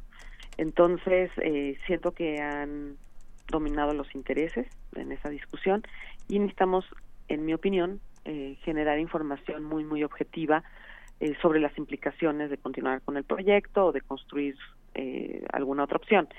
Y em, en tercer lugar diría que la consulta, yo estoy muy a favor que se hagan consultas, nada más creo que se tienen que hacer para el objetivo pertinente y también en el momento pertinente. Es decir, las consultas usualmente se utilizan para em, preguntarle a la gente el impacto del proyecto tanto positivo como negativo, eh, especialmente la comunidad aledaña al proyecto, eh, pero puede también preguntarse a, los habitantes quizás de la, de la zona o de la ciudad, y esto permite nutrir el diseño de un proyecto de infraestructura. Para que tú puedas desde el diseño tratar de mitigar los impactos negativos y también eh, para que puedas generar incluso otras iniciativas que puedan atender eh, las afectaciones que tiene el proyecto. Esto te permite evitar conflictos sociales que después este, van a interrumpir el proceso de desarrollo del proyecto y, eh, y que simplemente van a generarte adversarios, ¿no? Entonces, eh, yo creo que la consulta, eh, hay que decirlo, es parte de la preparación de un proyecto y en México no está habituada. Es decir, no, incluso en, en México no tenemos una ley de infraestructura, ¿no? Entonces, muchos de los procesos van a depender de lo que diga en lineamientos cada administración. No hay una política formal, en mi opinión. Entonces, eh, dentro de los lineamientos sí se habla de distintos eh, tipos de factibilidad que deberían hacerse en los proyectos, pero no se encuentra incluida la social y es algo que tendríamos que incluir. Ahora, eh, como se está planteando actualmente, me parece que no es el instrumento pertinente para que, eh, sobre todo por la, falta de información que hay de, de que yo mencionaba en un inicio, pues va a ser muy difícil para la gente saber qué, qué proyecto se tiene que construir. Yo creo que eso no, no tenemos la información para tomar esa decisión y me parece que, que sea el único instrumento que se utilice para la decisión no me parece recomendable. ¿no? Quizás también si se pone como uno de los insumos para tomar la decisión, se vería distinto. Sí. Marina, esta, esta parte que, me mencionas, digamos, toda esta reglamentación, todos los estándares internacionales para la obra pública eh, tendría que tener su equivalencia en términos de responsabilidad eh, con las vidas con las vidas de las personas en la parte privada, conversando en distintos niveles con las personas involucradas en la reconstrucción. Eh, en el caso de la Ciudad de México se comenta que hay un panorama de irregularidad, de peligro en todo lo que sigue en pie, pero que está tomado con pinzas. Todavía eh, si ocurriera un terremoto de las mismas características muchas de las eh, cosas que están en pie se vendrían abajo.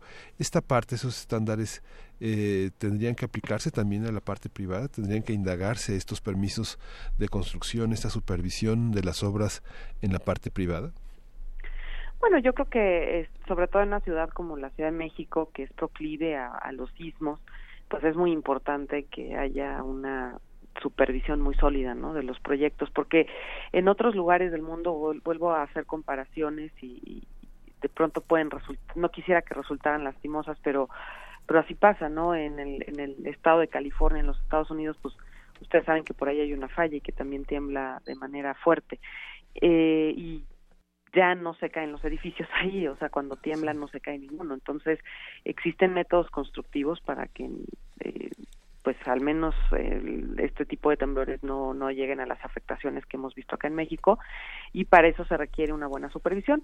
Tengo entendido que en la Ciudad de México se evolucionó eh, desde el temblor del 85 los reglamentos de construcción. El problema es eh, la corrupción y, y que se estén cumpliendo, ¿no? y también los edificios que después de estos terremotos quedan ya eh, muy lastimados o que debieran demolerse y no se las no se demuelen porque parece ser que eso es lo que pasó también en, en, en, el temblor que vimos el año pasado es decir habían edificios que desde el 85 se debieron de haber removido o algunos edificios así que después se les hace como una especie de maquillaje sin realmente atender los asuntos estructurales.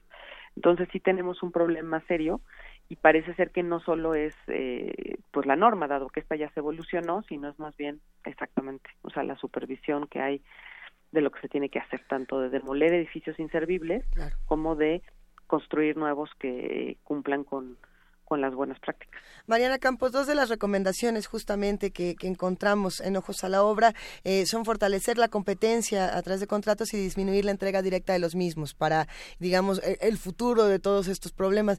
Eh, ¿Quién, ¿Quién se va a encargar de vigilar esto? ¿A quién le va a tocar eh, revisarlo? ¿Qué pasa con estas instituciones insuficientes que tampoco cambian mucho o con estas leyes muy bonitas que tenemos y que finalmente no nos sirven porque pues no se siguen? ¿Qué, qué hacemos con esto? Pues sí, es, la verdad es que sí, es, se siente uno bastante atorado, pero creo que hay algunos elementos y algunos instrumentos que nos podrían ayudar, eh, porque muchas veces, o sea, la, la, la ley pues trae el deber ser, ¿no? y eh, mucho el deber ser se puede resolver en la práctica con instrumentos que, que ayuden a cumplir ese deber ser. Entonces, me, me parece que ahí es lo que nos está faltando, utilizar buenos instrumentos. Eh, digo, la, la, buena voluntad o no, pues eso sí es otra cosa más compleja, ¿no? Pero por lo menos sí necesitamos algunos instrumentos y entre ellos requerimos eh, pasar a la era digital en materia de contratación pública. El día de hoy, pues la contratación se sigue haciendo en papel y eso no facilita para nada el seguimiento ni la rendición de cuentas ni nada. Todo nos lo está complicando. Entonces, eh, el Compranet tiene que evolucionarse, hacer una herramienta completamente digital que eh, todo el proceso de la contratación de obra se haga ahí, ¿no? Es decir, actualmente pues está funcionando más como una biblioteca de documentos de PDF y en realidad tendría que hacerse ahí la transacción, desde que se suban las convocatorias, se hagan las preguntas de la convocatoria ahí, se haga la evaluación, eh, los pagos, el seguimiento al contrato, o sea, todo tendría que poderse hacer ahí. Y esto eh, ayudaría muchísimo a, a reducir la discrecionalidad y también a tener registros, por ejemplo, históricos de la ejecución de contratos, ¿no? Es decir, qué contratistas han tenido un buen desempeño, eh, ir también generándoles, facilitándoles el, cumplimiento de requisitos administrativos, que el día de hoy, por ejemplo, en el caso del nuevo aeropuerto, nos parece que fueron excesivos los requisitos administrativos, pues 45% de la descalificación de los principales contratos en materia de obra fueron por requisitos administrativos.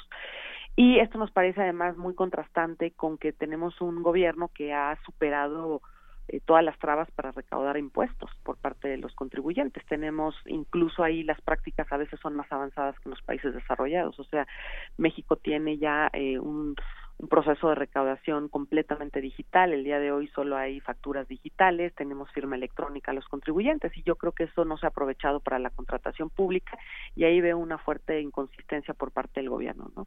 Pareciera que avanza para recaudar impuestos, pero para gastarlos no avanza. Sí, no. Entonces, o están, a este, modo, ¿no? Pues, eh, y no, creo que los contribuyentes o los ciudadanos pues tenemos que empujar esto, ¿no? Y exigir que una nueva administración que ha prometido el combate a la corrupción, que ha prometido eh, una cuarta república, pues tiene que adoptar este tipo de instrumentos. Nosotros esperaríamos ver un compranet eh, ya eh, que corresponda al, ahora sí que a la década, al siglo al que, en el que estamos viviendo.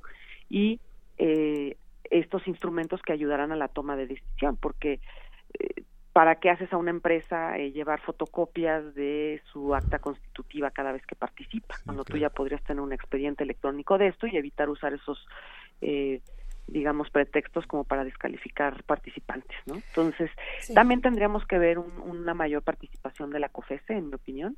La COFESE tiene el mandato de, la, de, de promover la competencia en los mercados, esto es un mercado, y a pesar de que en la ley tiene la posibilidad de revisar los términos de referencia de, ciertas licitaciones, que eso es muy importante para promover la competencia en ellas, eh, yo creo que debería participar mucho más, o sea, que no quede como algo voluntario, sino que se encuentre obligada a revisar eh, por lo menos una muestra aleatoria de ellos.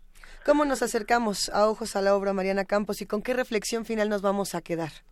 Pues eh, nos, eh, nos acercamos, eh, estamos muy activos en el Twitter, en las redes sociales, en Facebook, así como también eh, en nuestra página de Internet. Ahí pueden encontrar el comunicado y la presentación que se usó para difundir el estudio. También tenemos videos del, del Paso Express, de la barda perimetral, del Tren Toluca, hay varios videos circulando. Los invitamos a ver todo eso. Vienen ahí las recomendaciones. Y pues la reflexión final es de que si nos interesa resolver la pobreza, la desigualdad y la corrupción en nuestro país, que creo que son grandes problemas que nos aquejan, aquejan nuestro desarrollo eh, y limitan mucho la calidad de vida de los mexicanos, pues si estamos comprometidos con eso, es necesario hacer un cambio de fondo en la política de infraestructura. Tenemos que tener una ley de infraestructura que ordene eh, la política pública, no es lo único, también tenemos que generar, como dije, instrumentos que nos faciliten la gestión de los procesos y eh, eh, comprometernos a rendir cuentas a la altura de lo que ya hay en el mundo, ¿no? Adoptando las mejores prácticas. Pues sí, y quedarnos con esto que nos decías también, ¿no? La agenda de infraestructura está siendo diseñada por las campañas políticas. Eh, y eso es que no es una buena práctica. No, es, una, buena, práctica, y muy a corto plazo. De hecho, nuestro oh, proyecto, nuestro programa de infraestructura es sexenal, ¿no? Cuando en el mundo pues son a 30 años por lo menos, a 15 años. ¿No? Entonces pues sí necesitamos ver mucho más allá. Importantísimo todo lo que nos platicas, Mariana. Como siempre, te mandamos un gran abrazo y te agradecemos por tu participación. De qué buenos días a toda la audiencia. Y venga el abrazo. gracias, eh, Luis Miguel y, perdón, Luisa y Miguel. Muchísimas gracias. No, bueno, ya hoy sí he tenido muchos nombres y nos da tanto gusto. Mariana, va este abrazo para ti, para todos los amigos de México Evalúa. Hasta pronto. Saludos. Hasta pronto. Vámonos con música. Vamos a escuchar. ¿Esto es de Luis Miguel? No, no, no es ah, Luis Miguel. ya no quiero nada. A ver. de, vamos a escuchar de Bad Plus eh, ¿Ah? As This Moment Slips Away de este puro jazz.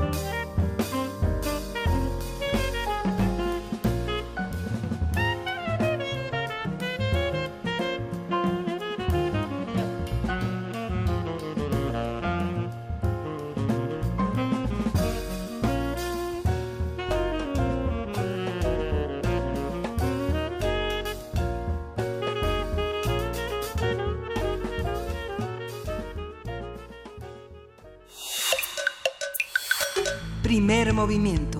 Hacemos comunidad. Nota Internacional. El gobierno turco aseguró eh, tener pruebas de audio y video que demuestran que el periodista saudita Jamal eh, Khashoggi fue asesinado el pasado 2 de octubre después de ingresar en el consulado de Arabia Saudita en Estambul. El presunto homicidio del columnista del diario The Washington Post y crítico de la realeza de Arabia Saudita ha generado la condena internacional contra el país árabe.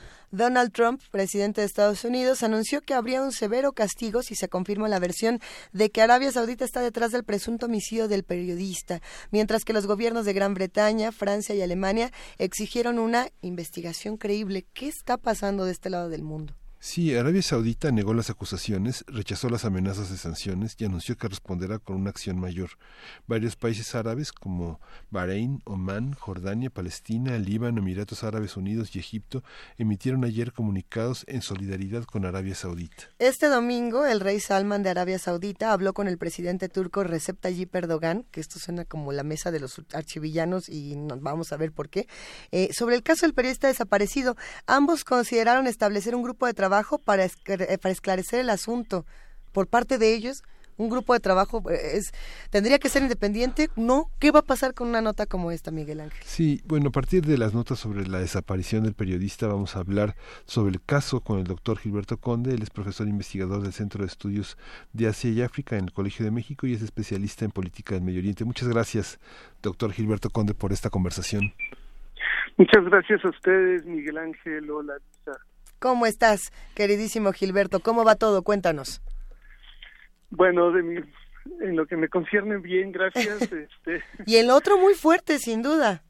Es fuertísimo. Este, a mí me, me sorprende un poquito que, que, que esto sea la nota cuando lo que está pasando en Yemen es terrible, lo que está haciendo Arabia Saudita este, bombardeando Yemen todos los días eh, en una guerra horrible en la que están al borde de la hambruna ocho millones de personas, este, cólera, una enfermedad que ya casi no existía. Pero bueno, así son las cosas, hay gotas que derraman los vasos y este, este era un vaso ya colmado. Entonces esta gota del periodista eh, hace que desborde todo. Y a mí lo que me pone a pensar es un poco en la cuestión del poder, ¿no? Yo creo que todos hemos pensado alguna vez, o no todos, pero muchos, que el poder es algo que ensoberbece, ¿no? La arrogancia es algo que está muy ligado al, al poder y un país poderoso puede tener presidentes o dirigentes muy arrogantes. Este, bueno, que, que es el caso obvio ahora de Estados Unidos o de Rusia, pero cuando hay monarquías absolutas en las que el poder no depende ni siquiera de una elección popular, sino de la elección del del soberano, este la tentación de la arrogancia en el poder, de la soberbia del poder, puede llegar a ser muy grande Incluso en Arabia Saudita yo creo que había elementos que moderaban esta soberbia hasta hace poco. Eh, hemos visto reyes en Arabia Saudí ir y venir, algunos más hábiles, más diestros que otros. Todos habían tenido alguna forma de eh, acotamiento a, a su poder.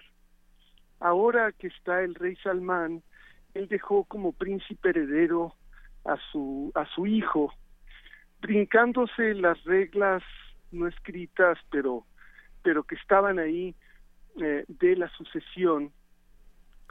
Y este y para que esto funcionara había que quitar a toda una parte de la pues de la realeza del camino.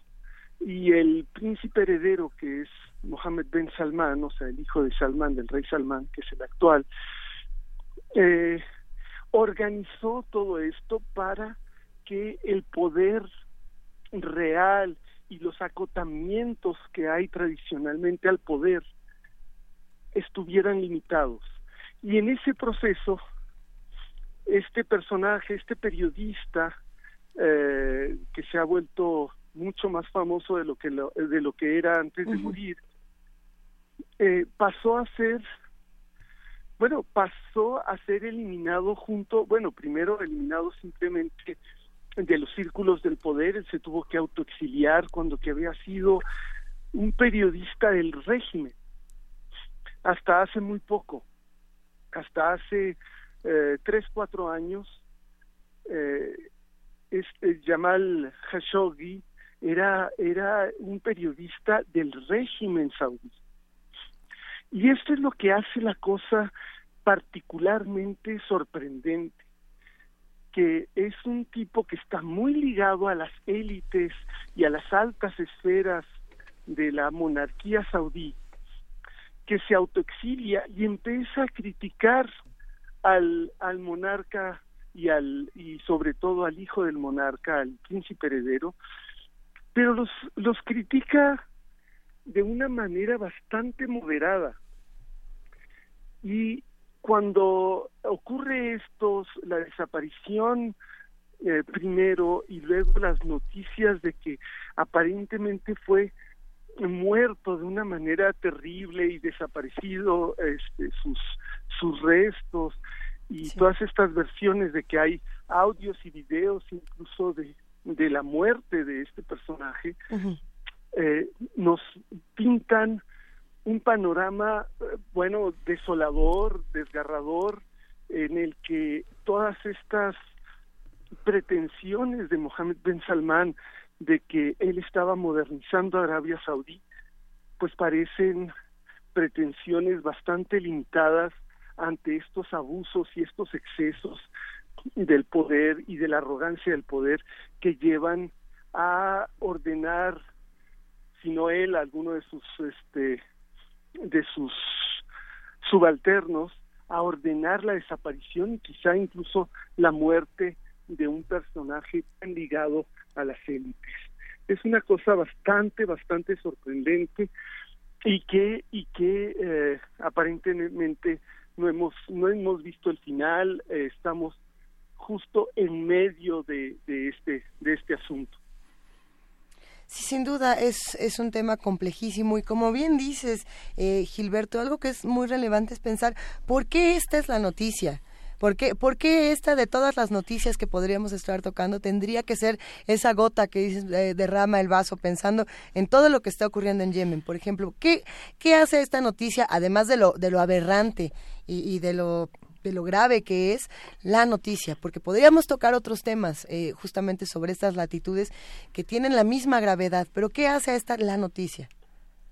Bueno, eh, lo que hace a esto la noticia es precisamente que eh, el príncipe heredero saudí estaba planteando que estaba reformando la monarquía, ya se abrieron los cines, se abrieron los cines incluso para las mujeres, se les permitió conducir a las mujeres, este, pero todo como un, un favor que otorga el, el monarca el, príncipe heredero, como algo que viene de él y también de él y, no de las movilizaciones sociales que el mismo día que se abre se permite a las mujeres conducir, se mete a la cárcel a las mujeres que habían luchado por el derecho de las mujeres a conducir u otros derechos dentro de Arabia Saudí.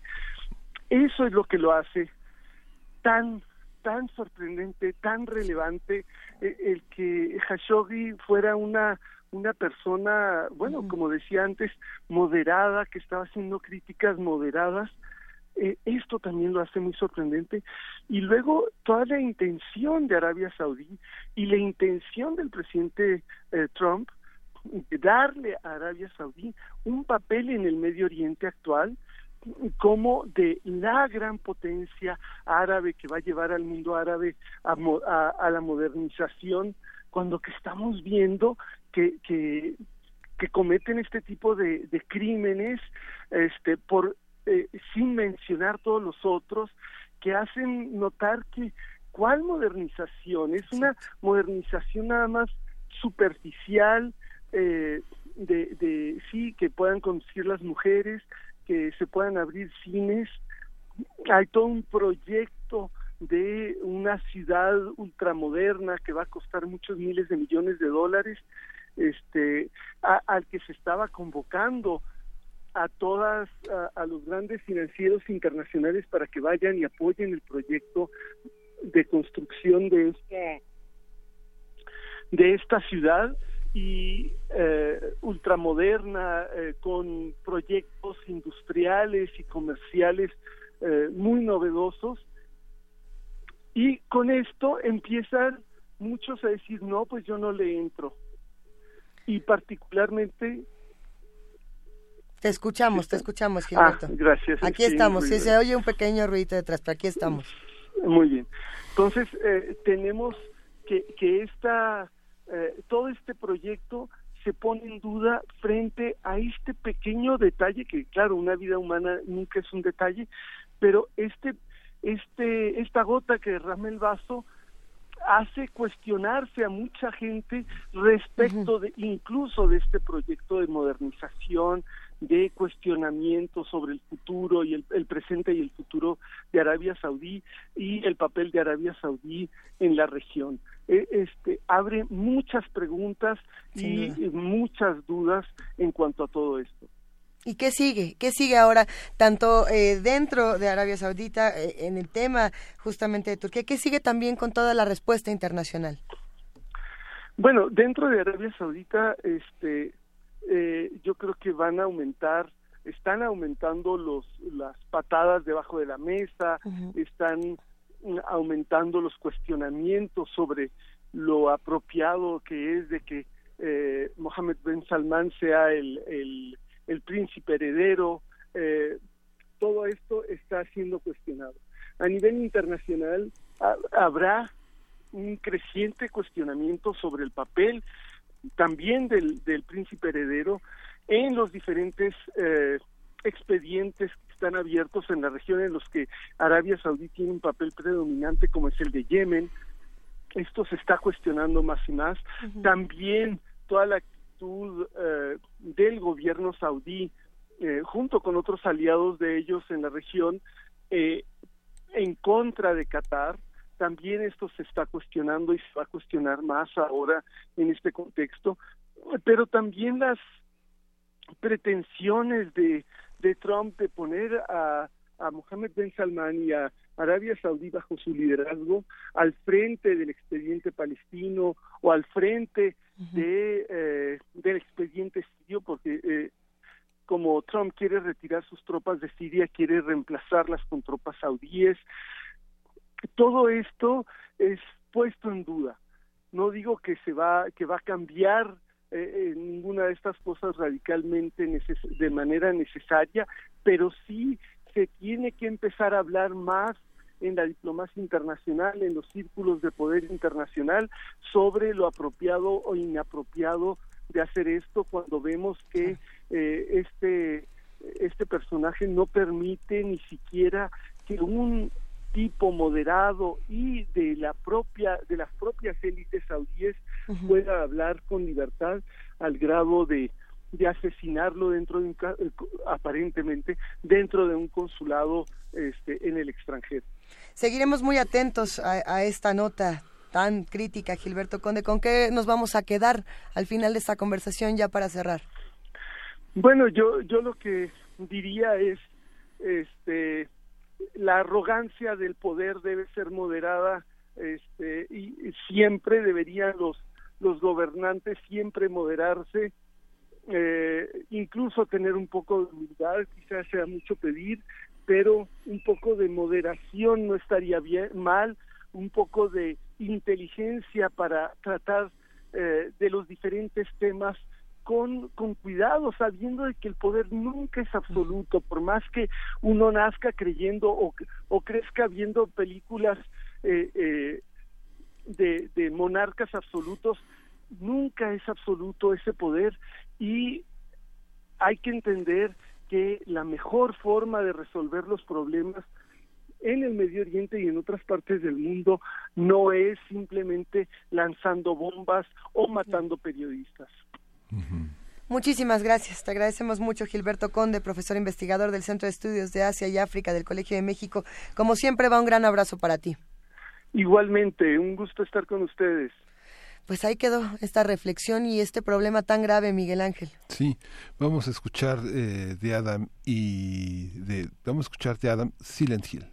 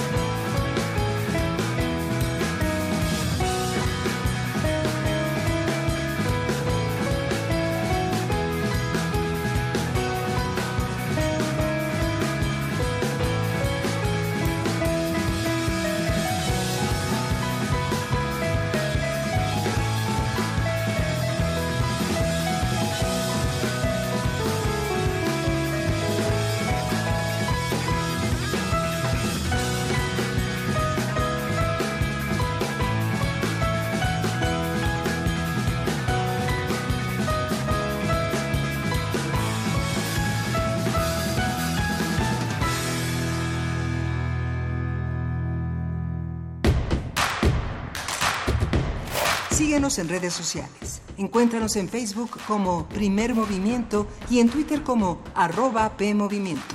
Hagamos comunidad.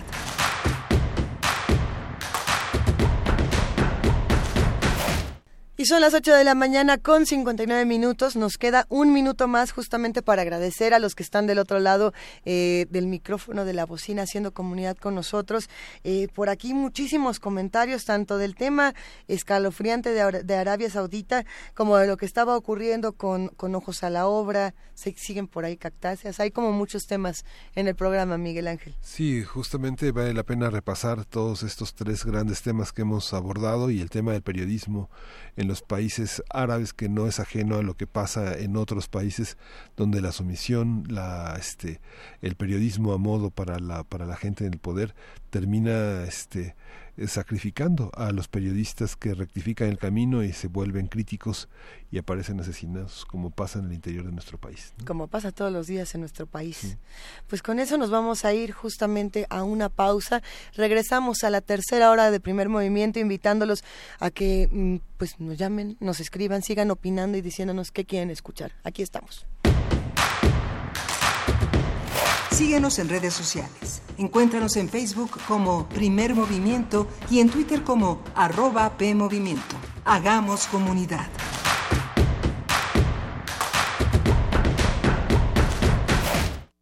No diga de alguien. Miguel Ángel Granados Chapa. Nada que no sea capaz de decirle cara a cara en una conversación. Un aporte inestimable a la prensa mexicana y una pérdida que hoy, después de siete años, aún nos inspira a analizar, investigar y hablar. Radio UNAM te invita a escuchar un programa especial para honrar el recuerdo de una de las voces más emblemáticas de nuestro periodismo. Muy buenos días, lo saluda Miguel Ángel Granados Chapa. Miguel Ángel Granados Chapa. La memoria donde ardía. Nacional Autónoma de México. Conducido por Benito Taibo con la presencia de Tomás Granados y Humberto Musacchio. Martes 16 de octubre a las 11 horas por el 96.1 de FM. Radio UNAM. Experiencia sonora.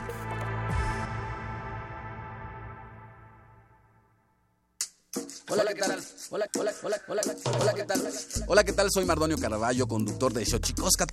Collar de Flores, nuevo horario en octubre, 10 de la mañana. Sintonícenos, no se lo pierda. 96.1 de FM, Radio UNAM.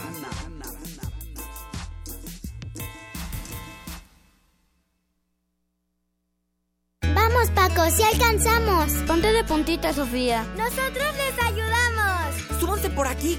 ¿Listo? Probando, probando. Uno, dos, tres. Ok, listo. Ahora sí, ¿me escuchan? Mis amigos y yo los queremos invitar a la consulta infantil y juvenil 2018. Si tienes entre 6 y 17 años, participa. Pídele a tus papás que te lleven del 17 al 25 de noviembre a parques, escuelas y módulos del INE. Porque mi país me importa. Vamos todas y todos a participar. INE. El Laboratorio Arte Alameda exhibe la muestra Los pies en el agua y la mirada en las estrellas, Esperando el relámpago, integrada por 10 piezas pictóricas, escultóricas, mecánicas, fotográficas, sonoras y fílmicas, que son el resultado de la convocatoria del programa Arte, Ciencia y Tecnología, convocado por la Secretaría de Cultura, el CENART, el INBA y la UNAM, para vincular el arte y la tecnología. Los pies en el agua y la mirada en las estrellas, Esperando el relámpago, se puede visitar en el Laboratorio Arte Alameda. De los riesgos del poder se ha dicho todo, y aún así, a lo largo de los siglos, todo lo que se ha dicho ha vuelto a ocurrir. Lunes de Teatro de Radio UNAM te invita a contemplar el reflejo de la lucha por el poder en el México contemporáneo al lado de los clásicos. Calígula y Británico. Versión libre de Santiago de Arena a partir de los textos homónimos de Jean Racine y Albert Camus. Dirección Sergio Cuellar todos los lunes de octubre a partir de las 19 horas en la sala Julián Carrillo de Radio UNAM. Adolfo Prieto, 133, Colonia del Valle, cerca del Metrobús Amores. Entrada libre, solo para mayores de edad. La cuna de las instituciones políticas y sociales se tambalea. Radio, UNAM. Experiencia, sonora.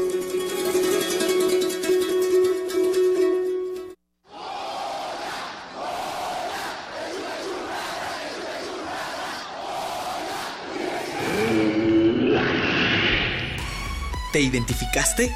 Identifícate con Fundación UNAM y ayuda a becar a miles de alumnos universitarios.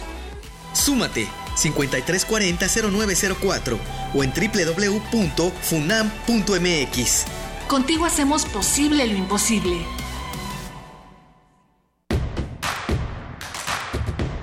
Encuentra la música de primer movimiento día a día en el Spotify de Radio UNAM y agréganos a tus favoritos.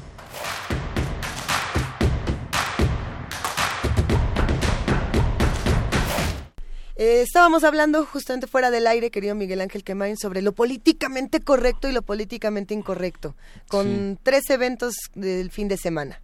¿Los contaremos o no los contaremos? A ver, Vamos a contarlos. Lo primero que ocurre este fin de semana para hablar de lo políticamente correcto e incorrecto es la cancelación del concierto de Marduk, esta banda de, de black metal, eh, justamente que venía a Monterrey y venía a la Ciudad de México. Y bueno, no se pudo presentar en Monterrey el sábado 12, fue, el sábado sí fue 12, ¿verdad? Sí, el sábado 12 se cancela su presentación, lo cual despierta una polémica muy fuerte. Eh, lo segundo es la gran indignación y sorpresa que tienen algunos lectores de, de los libros de la SEP. Justamente, a ver, nos acaban de decir que fue el sábado 13. El sábado 13. Bueno, eh, fue cuando se canceló la presentación de, de Marduk en Monterrey. Luego eh, viene lo del libro de la SEP, donde se publica este cuento de Ricardo Bernal llamado Lucy y el monstruo que ha hecho que los papás digan, "¡Ah! pero ¿qué estaban leyendo nuestros hijos en, en- en los cuadernos de la SEP? Bueno, este es un cuento de horror que Ricardo Bernal no había publicado en un inicio para niños, eh, sino en un ejercicio de la SOGEM, él es maestro de la Escuela de la Sociedad General de Escritores Mexicanos, y bueno, pues ah, vamos a hablar más adelante también de ese cuento. Y el tercer evento, Miguel Ángel, de políticamente correcto o incorrecto, es eh, la no sé si es censura, autocensura o crítica, por lo menos que se hace en redes sociales, a la canción de Ana Torroja donde utiliza la palabra mariconés. ¿Es mariconés la palabra que utiliza? Sí. Eh, y justamente una cantante de uno de estos programas como La Voz México, pero era eh, Operación Triunfo, si no me equivoco, dijo yo no quiero cantar esta palabra porque no me parece adecuada, me parece homofóbica y otros dijeron pues así es la canción y Ana Torroja dijo y no la voy a cambiar y empieza todo este este conflicto, digamos, en estos tres eventos diferentes, de lo políticamente correcto, lo incorrecto, que sí y que no. Qué interesante. Sí, sí, justamente esta, esta parte de querer tapar el sol con un dedo en el marco de una serie de, de categorías lingüísticas que se usan para definir lo, lo, lo correcto y lo incorrecto. ¿no? En Así Francia este, se han hecho varias reflexiones que los que propios escritores, filósofos, ensayistas han realizado a partir de cuentos populares, fábulas, eh, re- recuperando los significados crueles, erotizantes, eh, altamente competitivos y rivalizadores de la, de la literatura clásica infantil, que han descubierto que no es tan infantil como nada de lo que vivimos. ¿no? En realidad todo el mundo adulto es una reedición de lo infantil Así es. con nuevas categorías para justificar eh, la rivalidad, los celos, la posesión, el control, el sexismo, la homofobia. Las mil todas- violencias. las mil violencias que hay este en torno de nosotros, ¿no? Como alguna vez hemos comentado aquí, eh, San Agustín decía que la infancia no es una no es eh, un, un- un tema que tiene que ver con la inocencia, ¿no? La, la inocencia de un niño es en realidad las limitaciones de su cuerpo para actuar todas las violencias de la que es capaz, ¿no? Eso con el tema de, de Lucy y el monstruo, que además habría que, que recordar, bueno, a ver, habrá gente a la que le gusten estos temas de, de horror, habrá quienes no les gusten, eh, también dejemos a los niños que, que juzguen y que decidan si, le- si, se, a- si se ven atraídos por esto o no. Creo que, creo que los niños tienen, la, y las niñas tienen completamente la capacidad de tomar la decisión de si se interesan y se atraen por estos temas o si a lo mejor todavía no es su momento. Eh, creo que ah, ah, ahora sí que en este momento me gustaría ser Ricardo Bernal para que todo el mundo estuviera leyendo mi cuento Lucy y el monstruo, que es lo que, que es lo que genera. Además es un cuento interesantísimo para los que le quieran echar el ojo. Escuchaba a alguien en, en radio, no, no es cierto, lo leí en Twitter que decía, a ver, eh, se preocupan mucho por Lucy y el monstruo, pero no se preocupan por apagar la televisión con el mensaje del monstruo de Catepec. ¿no? Y ese sí lo vieron todos y lo escucharon todos y like, like, retweet, retweet. Interesante esa reflexión. El tema de Ana Torroja también hablando de la vigencia o no de, de las canciones y de las palabras. Decía, bueno, es que esta canción se compuso en los años 80 y bueno, en los años 80 esto no era condenado como es ahora. Bueno, tampoco era condenado el, el- la, la xenofobia de Lovecraft en, en, los, en los años en donde él escribía y no por eso dejamos de, de verla. El tema es, ¿vamos a censurar a Lovecraft o vamos a censurar a Ana Torroja o vamos a censurar a quién? ¿Por Sí. qué?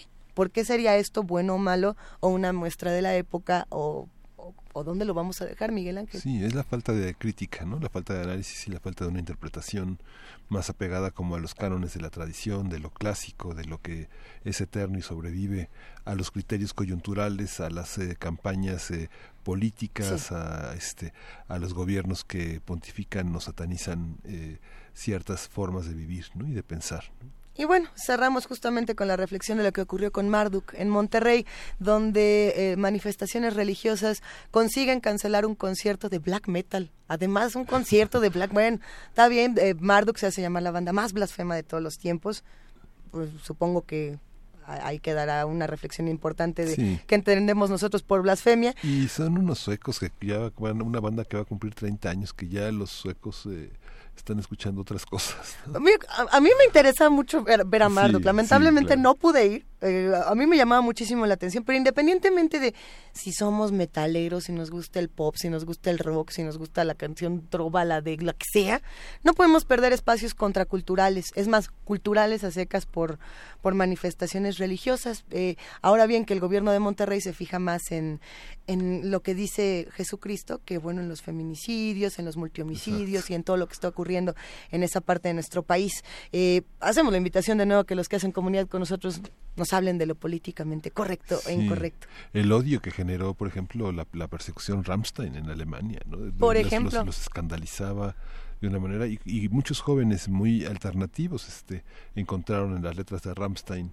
una explicación a muchas de sus formas de sentir. Eso eso fue en su momento, hace cuánto habrá sido, como unos 15, 20 años cuando Rammstein comenzaba y lo, lo ha tenido incontables eh, rockeros. Bueno, si hasta los virus le tocó en, su momento, que no le toque a Marduk. Pero tenemos palabras justamente de un rockero que los va a dejar boquiabiertos con la crítica que él hace a la ignorancia y a la sociedad eh, del mundo. Vámonos a la poesía necesaria y les contamos más. Primer movimiento. Hacemos comunidad. Es hora de poesía necesaria. Se nos había quedado, Miguel Ángel, de la semana pasada un, un poema que justamente aparece eh, eh, recientemente de Leonard Cohen. Eh, Leonard Cohen, que muchos recordarán, falleció en 2016, dejó una serie de poemas escritos por ahí que no se habían publicado y que pronto vamos a tener en nuestras manos, lo cual nos va a dar muchísimo gusto. Eh, justamente hay un texto de marzo de 2015 escrito por él llamado Kanye West no es Picasso. Apareció en, en distintos portales hace unos días y llama mucho la atención porque es una reflexión no solamente de, de este momento donde Kanye West se comparó con Pablo Picasso. Kanye West, el rapero estadounidense que es cuate, cuate, amiguis, amiguis de Donald Trump. Bueno, él se dijo a sí mismo Pablo Picasso y y Leonard Cohen dijo, ah, sí, pues yo no estoy tan tan de acuerdo con esta con esta interpretación. Y bueno, hay una traducción justamente que pueden encontrar de Jaime Martínez Menéndez. Él traduce este poema Kanye West no es Picasso y esperemos lo disfruten. Nosotros lo vamos a compartir esta mañana con música de quien cree no es de Leonard Cohen. Lo vamos a compartir con música de Kanye West para hacer un buen contraste. Kanye West con sus flashing lights. Y venga de de ahí, Kanye West no es Picasso. Kanye West no es Picasso. Yo soy Picasso. Kanye West no es Edison. Yo soy Edison. Yo soy Tesla. Jay-Z no es el Dylan de nada. Yo soy el Dylan de la nada. Yo soy el Kanye West de Kanye West. El Kanye West del gran cambio fraudulento de la cultura de mierda de una tienda a la siguiente. Yo soy Tesla. Yo soy su bobina. La bobina que hizo a la electricidad tan suave como a una cama. Yo soy el Kanye West que Kanye West piensa que es cuando te echa del escenario. Yo soy el verdadero Kanye West. Yo no me dejo ver tan a menudo. Nunca lo he hecho. Solo revivo después de una guerra. Y aún no hemos tenido una.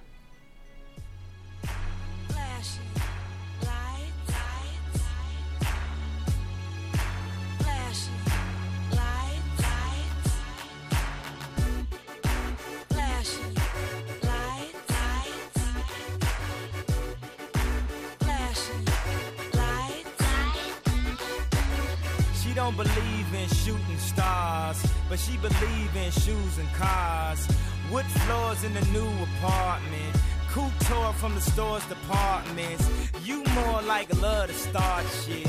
I'm more of the trips to Florida, order the hors d'oeuvres, views of the water, straight from a page of your favorite author. And the weather's so breezy. Man, why can't life always be this easy? She in the mirror dancing so sleazy. I get a call like, Where are you, Yeezy? And try to hit you with the old wafty. Till I got flashed by the paparazzi. Damn, these niggas got me. I hate these niggas more than a Nazi. Recall, I know you love to show off, but I never thought that you would take it this far.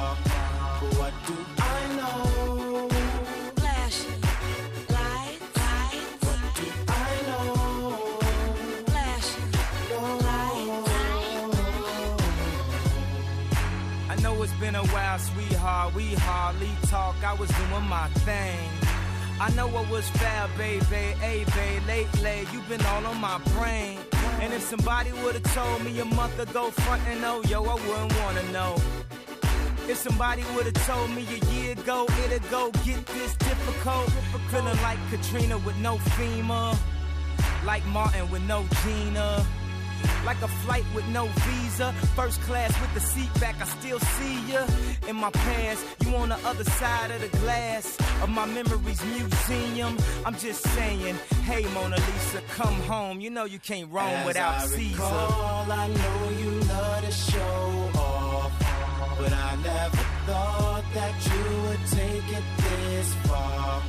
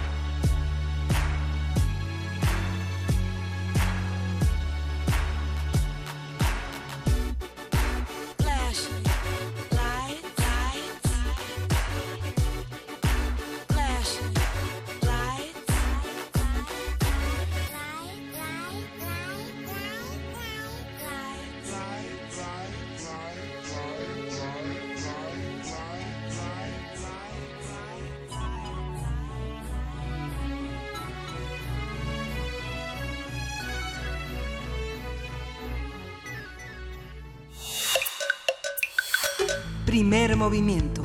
Hacemos comunidad. La mesa del día. El Banco de México abrió sus puertas en septiembre de 1925. De acuerdo con su portal de Internet, su objetivo principal es preservar el valor de la moneda nacional a lo largo del tiempo y de esta forma contribuir a mejorar el bienestar económico de los mexicanos. El Banco de México logró su autonomía en abril de 1994 y su Junta de Gobierno está conformada por un gobernador y cuatro subgobernadores que son nombrados por el Ejecutivo, pero que no pueden ser destituidos de su cargo de manera discrecional.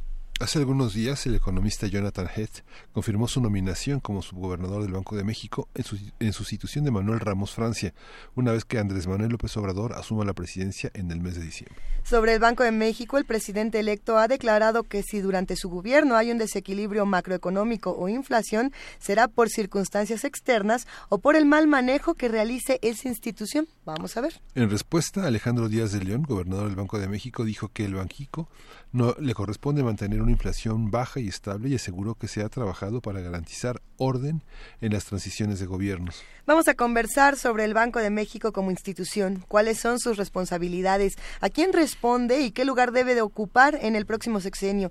Para ello nos acompaña Gustavo del Ángel, él es profesor del CIDE, licenciado en Economía por el ITAM y, pro- y doctor en Historia Económica por la Universidad de Stanford. Buenos días, Gustavo, ¿cómo estás? Hola, muy buenos días.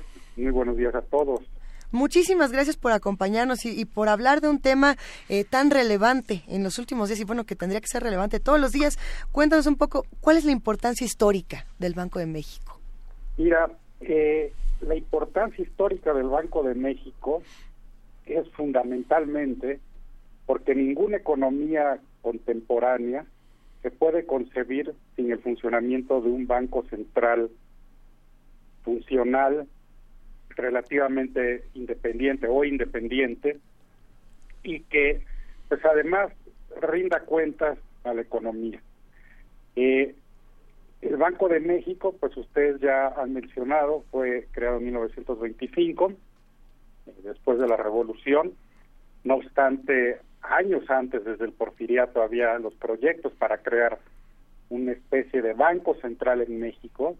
Por muchos años esas funciones las tomó el Banco Nacional de México, eh, que es lo que es ahora Banamex, eh, durante el Porfiriato.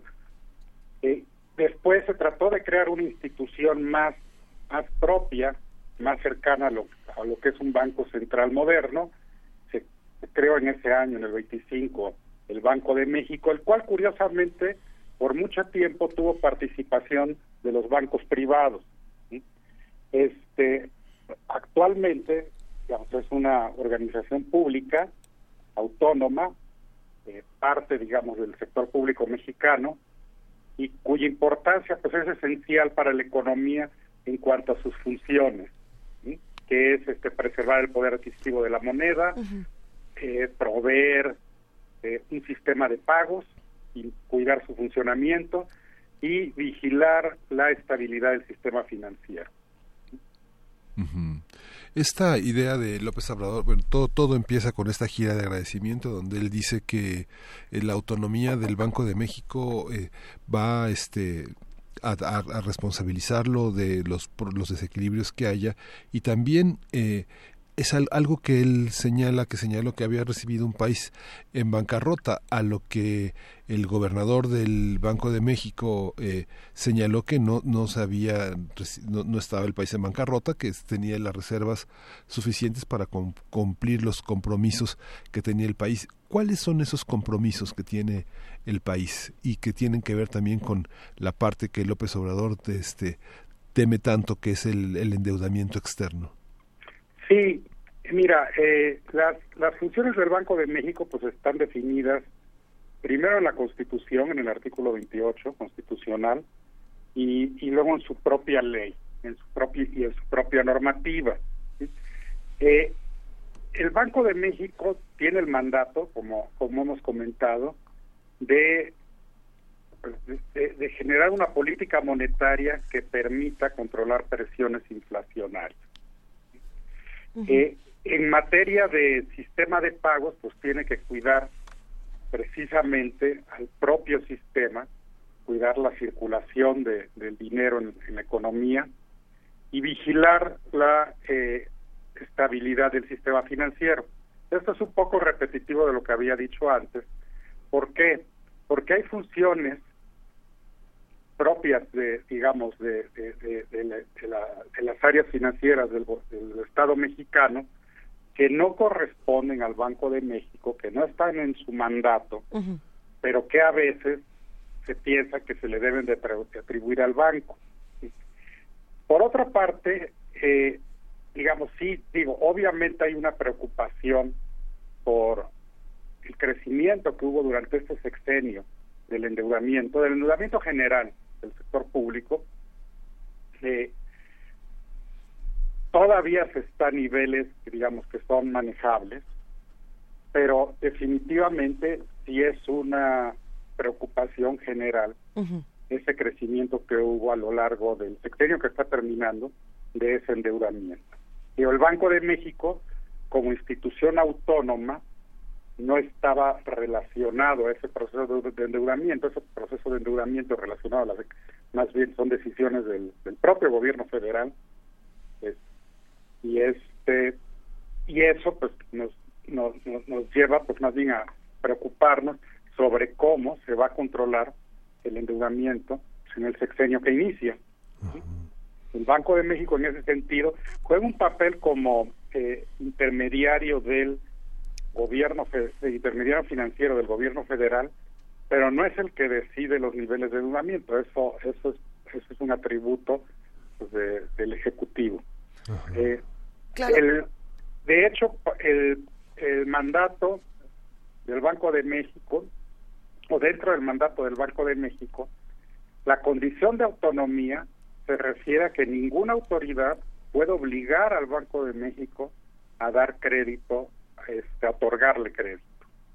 Eso protege, digamos, de que el gobierno puede exigir al banco eh, una situación, digamos, de, de préstamos o de créditos en la cual pueda pueda haber una pues algún desbalance en la propia situación del banco.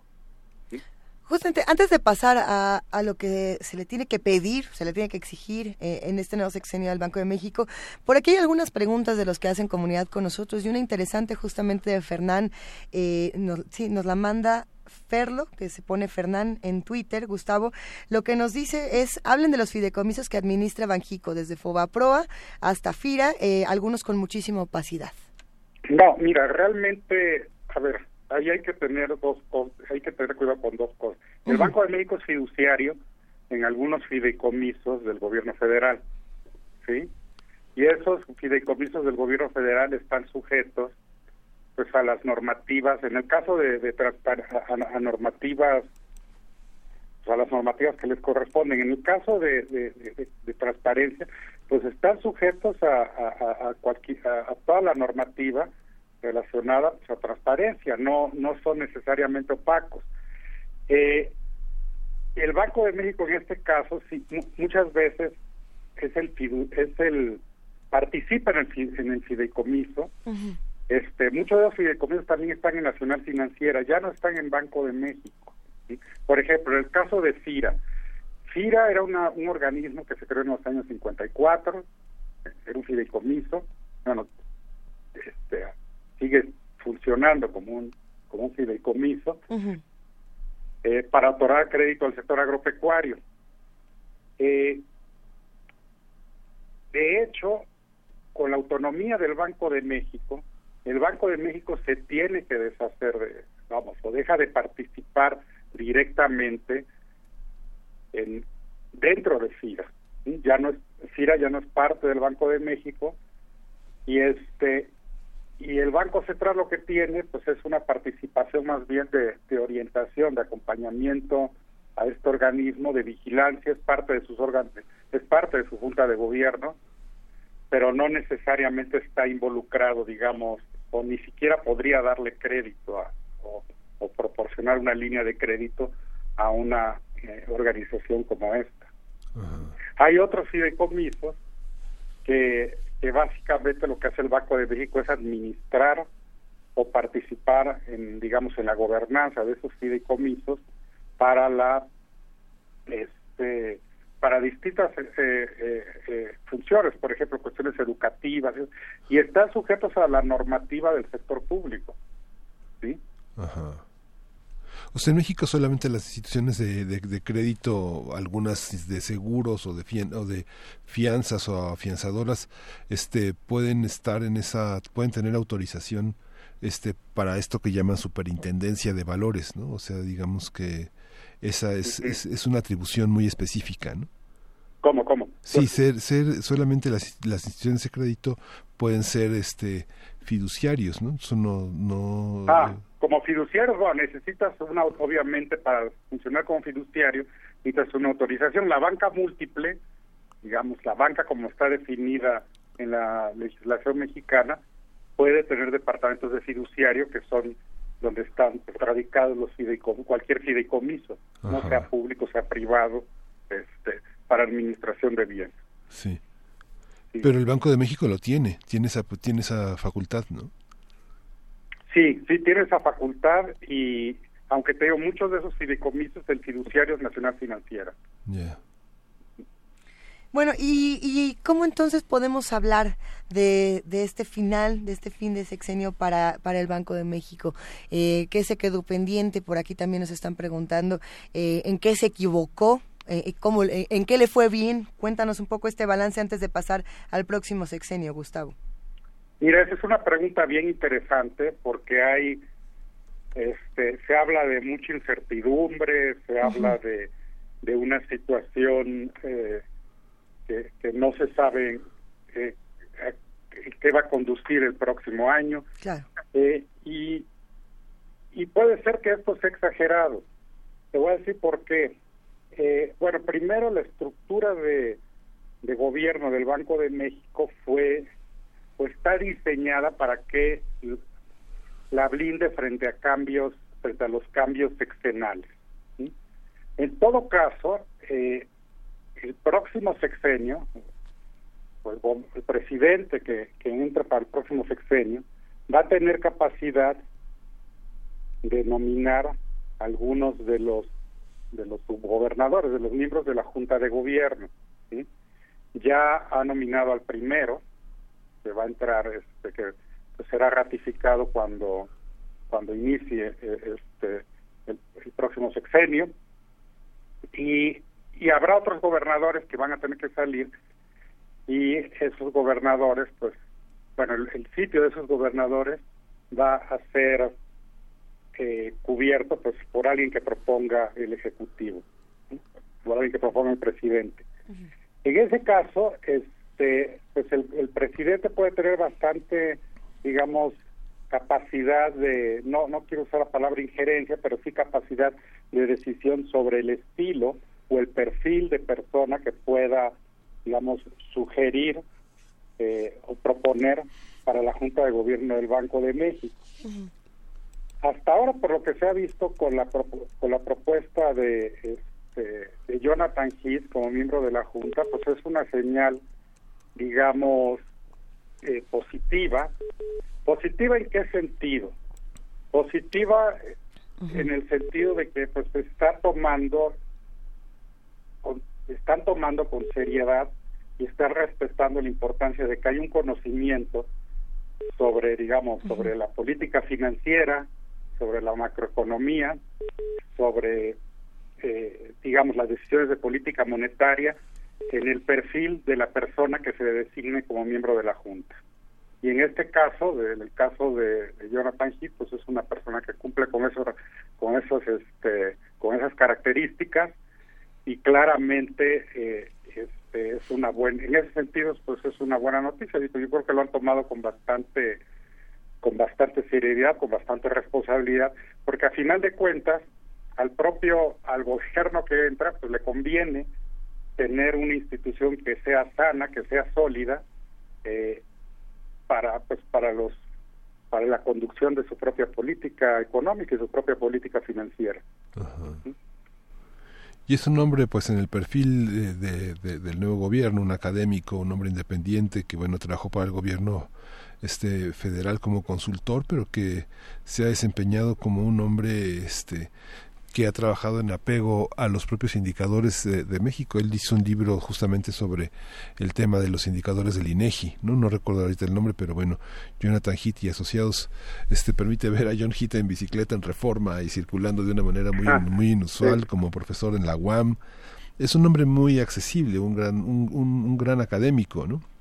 Y Sí, muy crítico, muy este, crítico. Conoce las cifras muy bien. Ajá. O sea, realmente conoce las cifras, va a ser un perfil este adecuado y, y además, como dices, es una persona muy accesible. ¿sí? Tú ahí me dirías, ¿qué, qué, ¿qué le faltaría al banco? no ¿Qué podría ir trabajando más?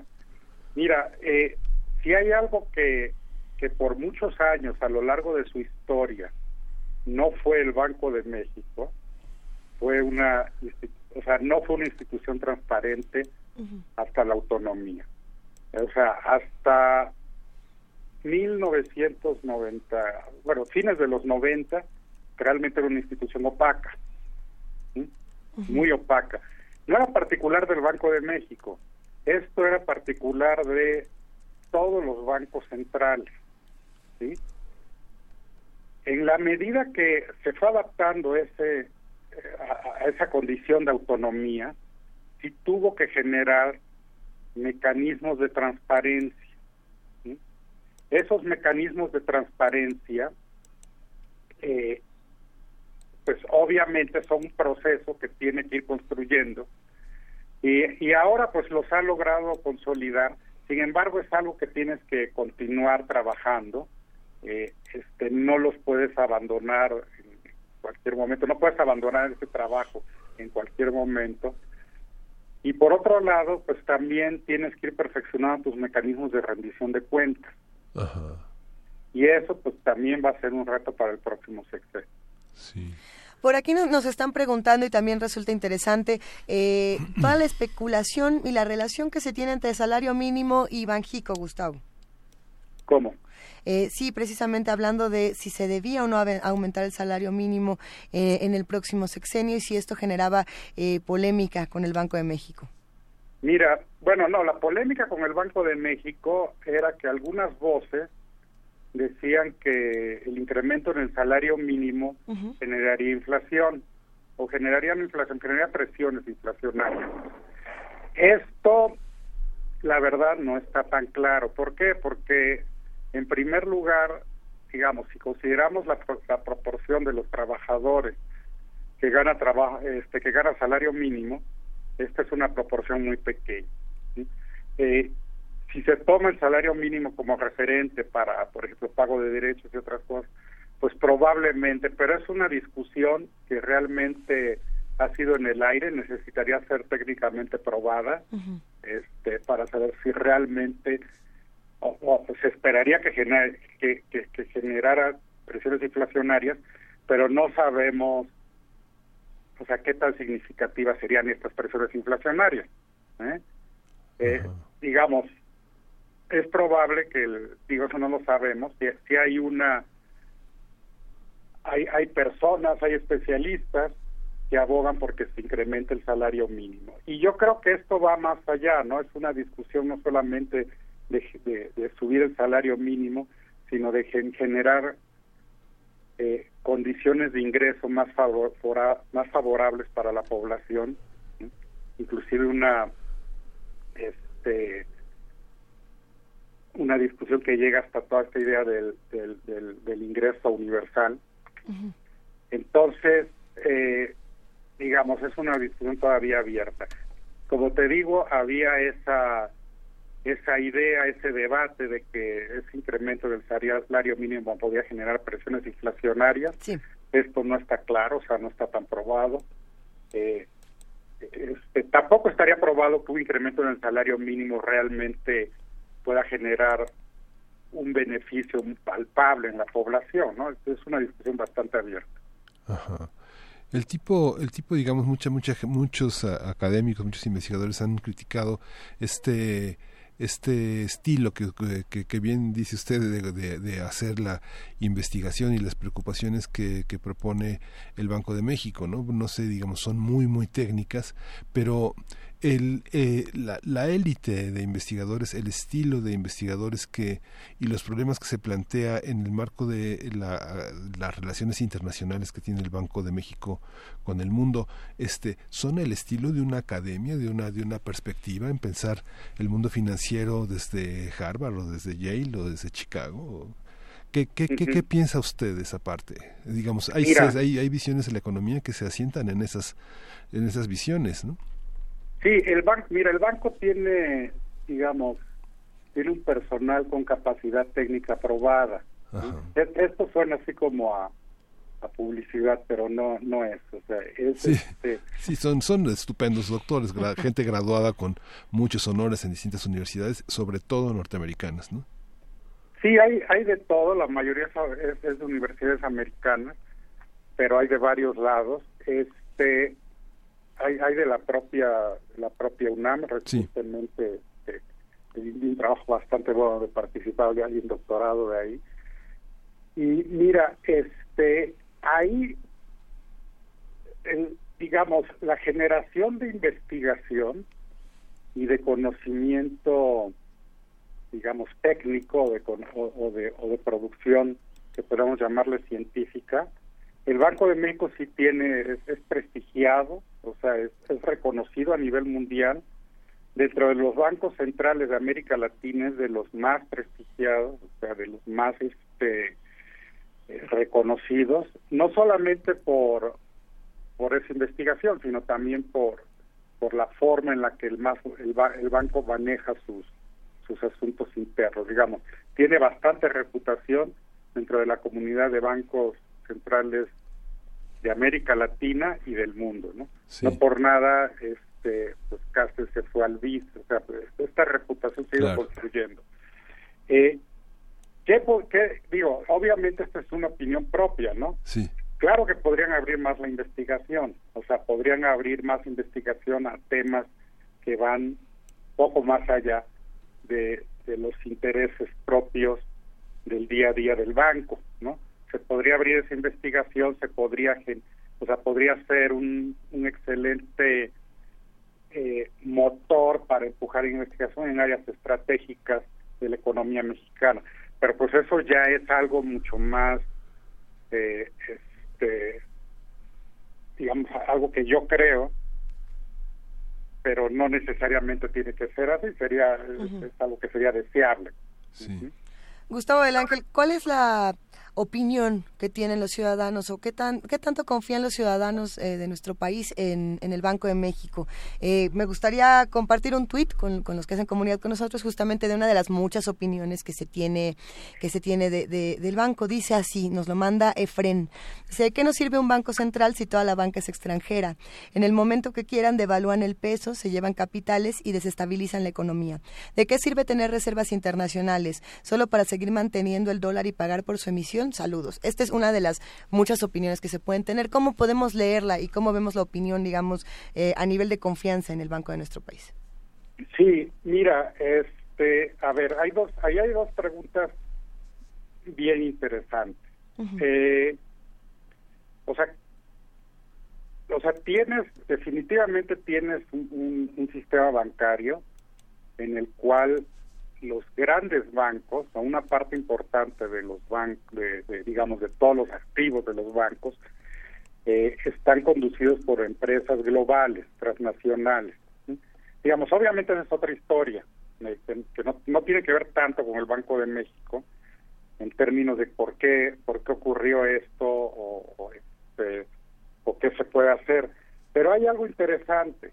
Eh, precisamente lo que necesitas es un banco central fuerte para poder, fuerte en términos de su solidez institucional, pues para poder precisamente ser un contrapeso a los riesgos que pueda tener la economía. Es difícil que, digamos, que, que los bancos globales, digamos, saquen el dinero así de un día para otro. Al menos en, un horizonte eh, próximo eso, eso no se ve. Eh, y eso pues tiene implica implica muchas cosas no también hay que ver que no, de, de qué de qué exactamente de qué estamos hablando. O sea no, no pueden sacar depósitos este, eh, no no no es tan no es tan simple como es. Pero sí es importante que, el- que un banco central como regulador que es del sistema financiero sea lo suficientemente fuerte inclusive autónomo para poder ejercer un contrapeso contra cualquier presión que pueda venir del sistema financiero. Ahora, este, las reservas, pues las reservas hay un debate ahí fuerte sobre bueno, para qué usar las reservas del Banco de México. Efectivamente se utilizan, bueno, son, son una forma, no, no es que se utilicen, son una forma eh, para controlar presiones sobre tipo de cambio, ¿sí? Ahora, las reservas pues son una parte del activo del Banco de México. O sea, eso está en un balance del de- dentro del Banco de México. Son parte del activo y pues eh, en el activo hay otras cosas y también está en, en el pasivo, tienes toda la emisión de dinero. Eh, y es realmente difícil, o sea, las reservas tú no las puedes manejar libremente eh, o digamos de una forma eh, discrecional sin que tengas un efecto sobre el- la otra las contrapa- las otras partes del balance del banco ¿sí?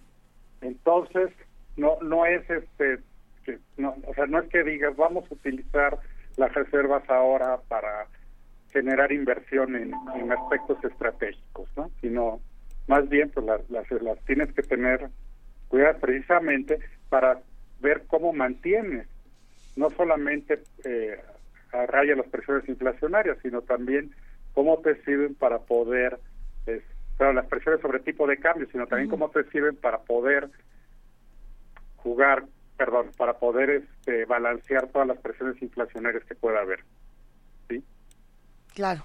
Eh, y justamente ya para ir cerrando un poco esta conversación, Gustavo del Ángel, profesor del CIDE, licenciado en Economía por el ITAM y doctor en Historia Económica por la Universidad de Stanford, eh, ¿qué tendremos que estar observando para este próximo sexenio? ¿Qué tendremos que exigir, que pedir, que observar, etcétera? Bueno, mira, tendremos que, o sea, hay, yo creo que hay cosas muy, muy positivas. El, el hecho que haya un, un, un cambio en muchos aspectos del discurso, de, de la visión de, de la política económica es muy positivo, pero yo creo que sí hay que cuidar la institucionalidad, ¿sí? la, la, a las propias instituciones mexicanas. Eh, eh, este, por, ¿A qué me refiero con institucionalidad? Bueno, de que se, se, se, se conduzca la política económica de una forma responsable. Hay reglas que te permiten o que te ayudan a eso y prevenir, pues más bien un manejo discrecional de, de, pues, de las finanzas públicas. ¿sí? Eso sería, este, eso, eso es lo que hay que estar pendiente. De, de ahí afuera, pues digo, eh, digo, finalmente es, es, es, es muy saludable para la democracia mexicana, pues que haya un cambio de visión, que haya un cambio de, de este, inclusive de discurso, es, es generalmente es, es sano, es positivo, y yo creo que, digamos, hasta ahora pues hay muchas, este, hay optimismo en muchos lados, Digo, también hay incertidumbre, pero eso no lo sabremos hasta que realmente la nueva administración esté en el gobierno en enero y a lo largo del próximo año. Pues a, a seguir haciéndonos preguntas y a seguir observando. De aquí a enero mucho puede pasar, de aquí a diciembre mucho puede ocurrir, así que estemos todos muy atentos. Gustavo del Ángel, muchísimas gracias por esta conversación. Gracias a ti y gracias, a, bueno, gracias a ustedes y gracias también a tu auditorio. Pues muchísimas gracias porque además hay muchos comentarios, mucho interés en este tema. Sí, sí, es un tema, pues realmente, y el tema puede ser enredoso, el tema Claro. es, este, o sea, sí requiere que nos metamos a conocer bien qué es lo que hace y cuáles son los límites de lo que se puede hacer. ¿eh? Pues estar atentos. Gracias, y, Gustavo. y es un mecanismo de transparencia. Sí. ¿no? Bueno, hay que, claro, hay que, mira, sobre todo hay que irlos fortaleciendo, los mecanismos de transparencia y los de rendición de cuentas. Eso Sí. va a ser esencial, porque, digo, ya se han venido construyendo, si se pierden, va a ser bastante lamentable y los riesgos son, son altos de que se pierdan esos mecanismos, porque volverlos a construir toma mucho tiempo. Sí. Y esto no solo es para el Banco Central, sino para toda la este el aparato del sector público. Venga, pues hasta aquí queda esta conversación. Gracias, Gustavo del Ángel, profesor del CIDE, licenciado en Economía por el ITAM, como ya lo decíamos, eh, doctor en Historia Económica por la Universidad de Stanford. Un gran abrazo para ti. Un abrazo, hasta luego. Acá seguimos nosotros en primer movimiento, tenemos unos minutos más, porque de aquí nos vamos a ir al Cervantino, así que espérense un momentito. ¿Qué vamos a Sí, escuchar? Vamos a escuchar de Oterno Culpa. Parece que eu fico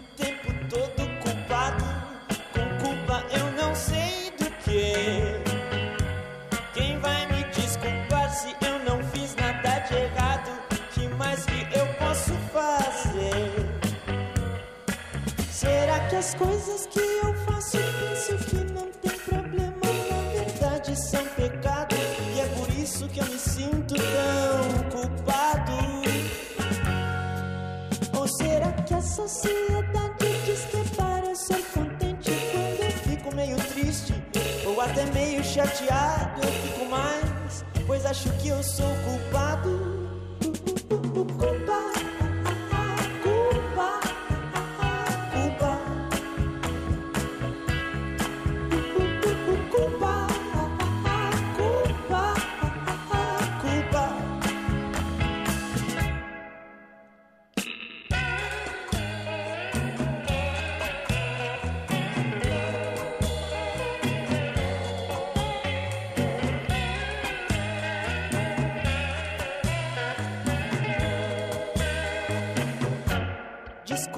qualquer coisa, minha culpa, minha culpa, culpa minha de pedir perdão. Culpa de fazer sucesso, culpa de ser um fracasso, culpa sua, culpa de cristão. Será que as coisas que eu faço penso que não tem problema, na verdade são pecado? E é por isso que eu me sinto tão culpado.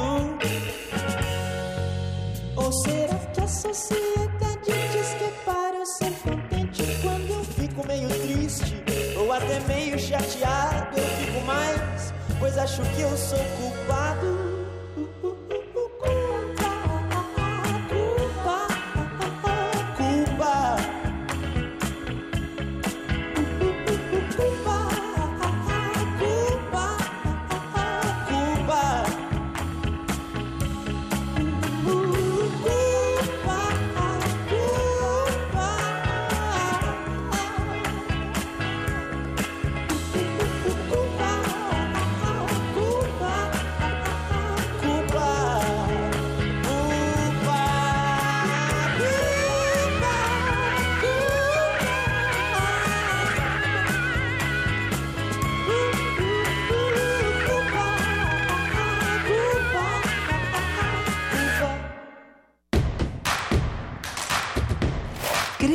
Escucharte. Llámanos al 55 36 43 39 y al 55 36 89 89.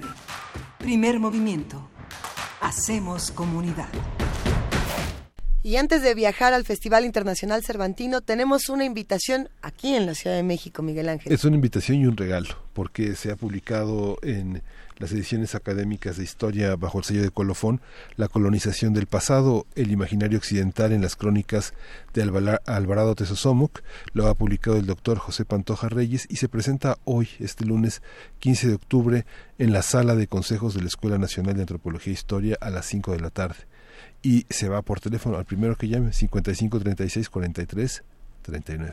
Repetimos el teléfono 55 36 43 39 y la información para esta invitación por supuesto queda en nuestras redes sociales en arroba P Movimiento y en diagonal Primer Movimiento UNAM. El libro se ve buenísimo además. Sí, buenísimo. Ya porque, lo a vas a partir, porque a partir de esas crónicas de Alvarado de Sosomoc se crea una imagen cristianizada del pasado prehispánico. Eh. Entonces, pues ya, las versiones empezaron desde ahí. Bueno, y hablando de crónicas, ya está del otro lado con nosotros, en un momentito más va a estar con nosotros Tamara Quiroz, ustedes la conocen porque es nuestra reportera de Radio UNAM, que está todos los días en Prisma RU y que además hoy nos trae algo interesante. Vamos a escuchar. Así es, Luisa, Miguel Ángel, muy buenos días a ustedes y también al auditorio, ¿cómo están? ¿Qué es eso, Tamara? Pues Luisa, hoy vamos a descender a las profundas tinieblas del hombre para ver cómo emerge la obra de Hans Ulrich Giger. Les cuento que este artista gráfico y escultor, reconocido como punto clave del realismo fantástico, tiene un espacio en el Festival Internacional Cervantino con la exposición Escena Oscura de H. R. Giger, El genio del futuro, que justo gira en torno al eje temático de esta cuadragésima sexta edición del Cervantino, El futuro es hoy. Para los entrar que... poco- Tamara, para los que a lo mejor no conocen a Giger eh, y que están del otro lado haciendo comunidad con nosotros, es el que hace toda la imaginería de Alien. Exactamente, Ándele. justo, justo Luisa, para entrar en contexto, pues sí, importante mencionar que Giger alcanzó la fama internacional con su trabajo en la película Alien de Ridley Scott, un personaje inspirado en su libro más conocido, El Necronomicon, un trabajo que le valió el premio de la Academia al mejor logro de efectos visuales por sus diseños eh, de la criatura del título del filme y su entorno de otro mundo. Esta exposición se encuentra en la Galería Polivalente de la Universidad de Guanajuato y está integrada por más de 40 piezas futuristas que muestran paisajes sórdidos habitados por criaturas perturbadoras, siniestras y biomecánicas. El curador es el artista mexicano César Oropesa, quien, bueno, en la inauguración mencionó que es un proyecto que lleva desarrollando tres años, comenzando con la exhibición de Creators of Legends, una iniciativa de arte mexicano en homenaje a Hans, que permitió un acercamiento, bueno, a al Giger Museum, eh, también conocer a Carmen Giger, Marco Bixit y Carlos Arenas. Arenas, este último es especialista y autor de una tesis doctoral de la obra del diseñador y escultor suizo. Por el momento, las personas que asisten al Cervantino, bueno, pues podrán disfrutar de litografías en plata con motivos de Giger, que los trabajaba en los años 60, antece- también los antecedentes de sus diseños más famosos entre ellos pues monstruos y por supuesto aliens. Además, con motivo del aniversario número 20 del Museo de Giger, los organizadores de Creators of Legends se unen a la celebración con una muestra especial, un homenaje a su vida y obra, con un colectivo de más de 30 artistas de diferentes países que reinterpretarán el trabajo de Giger con creaciones propias para llevarlas a diversas galerías del mundo, esto en 2020. Por supuesto, en el marco de la edición 46 del Cervantino, pues hay más exposiciones. Dentro de las artes visuales hay otras dos enfocadas al país invitado, la India, esa India milenaria, y bueno, esta India que viste a través de, que se puede ver a través de la lente de la profesora, investigadora y fotógrafa mexicana, Norma Patiño, que nos muestra la vida cultural, la vida diaria de la India con fotografías que capturó en 2015 en diversas regiones de ese país. La otra muestra se titula Tejiendo la memoria textiles de la India, la cual nos acerca a la riqueza textil con obras de principios y mediados del siglo XX. Importante mencionarles que las tres exposiciones se encuentran en los auditorios de la Universidad de Guanajuato. Buenísimo, querida Tamara Quirós. Eh, ¿Quién iba a decir que, que Guanajuato se iba a poner biomecánico en esta edición? Así es. Sí, y con esos monstruos y estos diseños de Giger que son impresionantes. De hecho, cuando tú entras a la galería donde le está la polivalente, te recibe alguien. Les voy a mandar una foto también. Eso. Y bueno, en cuanto a música, los que pusieron el, el ambiente fueron los integrantes de Macumba, una agrupación originaria de Zimbabue que se presentó por primera vez en México y logró una gran interacción con el público gracias a su afrofusión y a su baile cadencioso. Dicen que para muestra basta un botón, en esta ocasión para muestra basta un audio, así que vamos a escuchar cómo la música rompe fronteras. A ver, vamos a escucharlo y volvemos.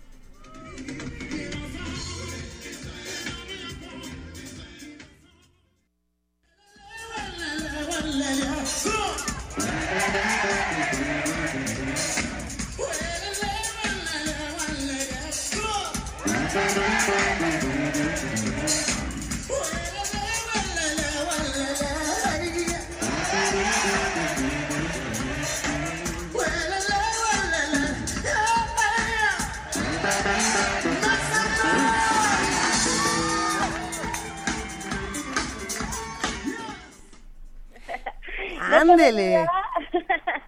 No cabe duda que cuando hay música, el idioma no importa. Macumba nos regaló una buena noche eh, pues, en esta fiesta del espíritu. La gente hizo una fila y fue ahí bailando entre los asientos de la lóndiga de Granadita. Oh, Y bueno, precisamente como esta es una fiesta, vamos a cerrar con música, Miguel Ángel, Luisa. Fue fin de semana y el Cervantino casi no descansa y en el trasnoche, que son las actividades musicales nocturnas, los integrantes de Ozone Raga ofrecieron un, mosa- un mosaico cultural de la India en el, en el concierto del jueves 11 de octubre, justo un día después de que el FIC eh, diera inicio. Seguidos de Hombre Árbol, que está integrado por el guitarrista Ramiro Hernández de Aguascalientes, y finalizando la primera de las tres series del trasnoche, estuvo Le Cham, un grupo de los Países Bajos integrado por siete gitanos muy alegres que contagiaron su algarabía y bueno, que pronto se van a presentar también en la Universidad Nacional Autónoma de México. Nosotros también queremos que se contagien y empiecen la semana bien movidos, Eso. así que bueno, que Luisa, yo me despido por hoy con música y les deseo que tengan un excelente día. Ándele, Quirós. Ándele, Quirós. Esa Quirós, le mandamos un gran abrazo. Es que a Kemain lo conozco como Kemain desde Fez Aragón. Ese, ese mi Kemain y esa mi Quirós. Muchísimas gracias. Realmente nos sentimos como en el Cervantino y quisiéramos estar contigo, Tamara. Tengan, Hasta pronto, querida espero. Tamara. Feliz semana. Que tengan muy buen día. Hasta luego. Hasta luego. Despedimos primer movimiento con un poco de música, agradeciendo por supuesto a los que están del otro lado, a los que toda la mañana desde las 7 nos estuvieron mandando un mensajito, foto de cactus, comentario de Banjico, crítica a Arabia Saudita, por supuesto controversia, lo políticamente correcto, incorrecto, nota nacional, que sí ojos a la obra, que sí sí, que si no. Eh, hay muchísimo que seguir contando y lo vamos a despedir con música, Miguel Ángel. Vamos a escuchar de Le Chain eh, a Gael for Letzele. Y bueno, con eso cerramos este programa. Gracias al equipo guerrero de Primer Movimiento y producción de Radio UNAM. Nos vamos. Gracias, Miguel Ángel Quemain. Gracias, Lisa. Esto fue Primer Movimiento. El mundo desde la universidad.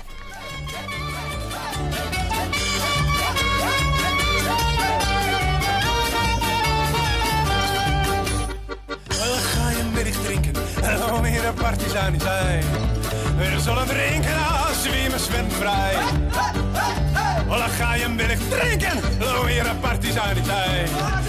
Er zal een kemper uit, zwemmen ze vrij. Hij komt voor kleuselen, ga Waar vrijtjef doet vrij. Hij komt voor kleuselen, ga je. En we zijn sigelen. en een man zet zich met vrij, duift als nij. Geven slechte tijden, ongedenken hem niet.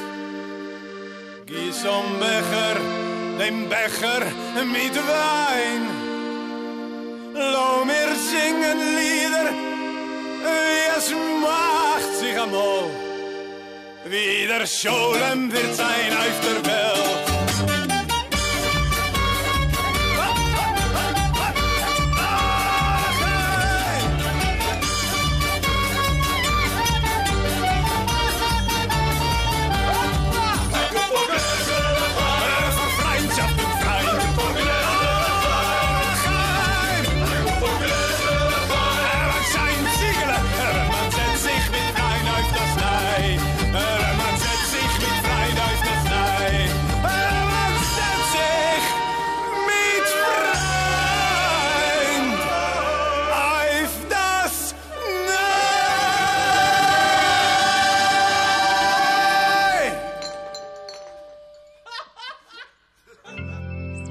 Radio UNAM presentó Primer Movimiento. El mundo desde la universidad.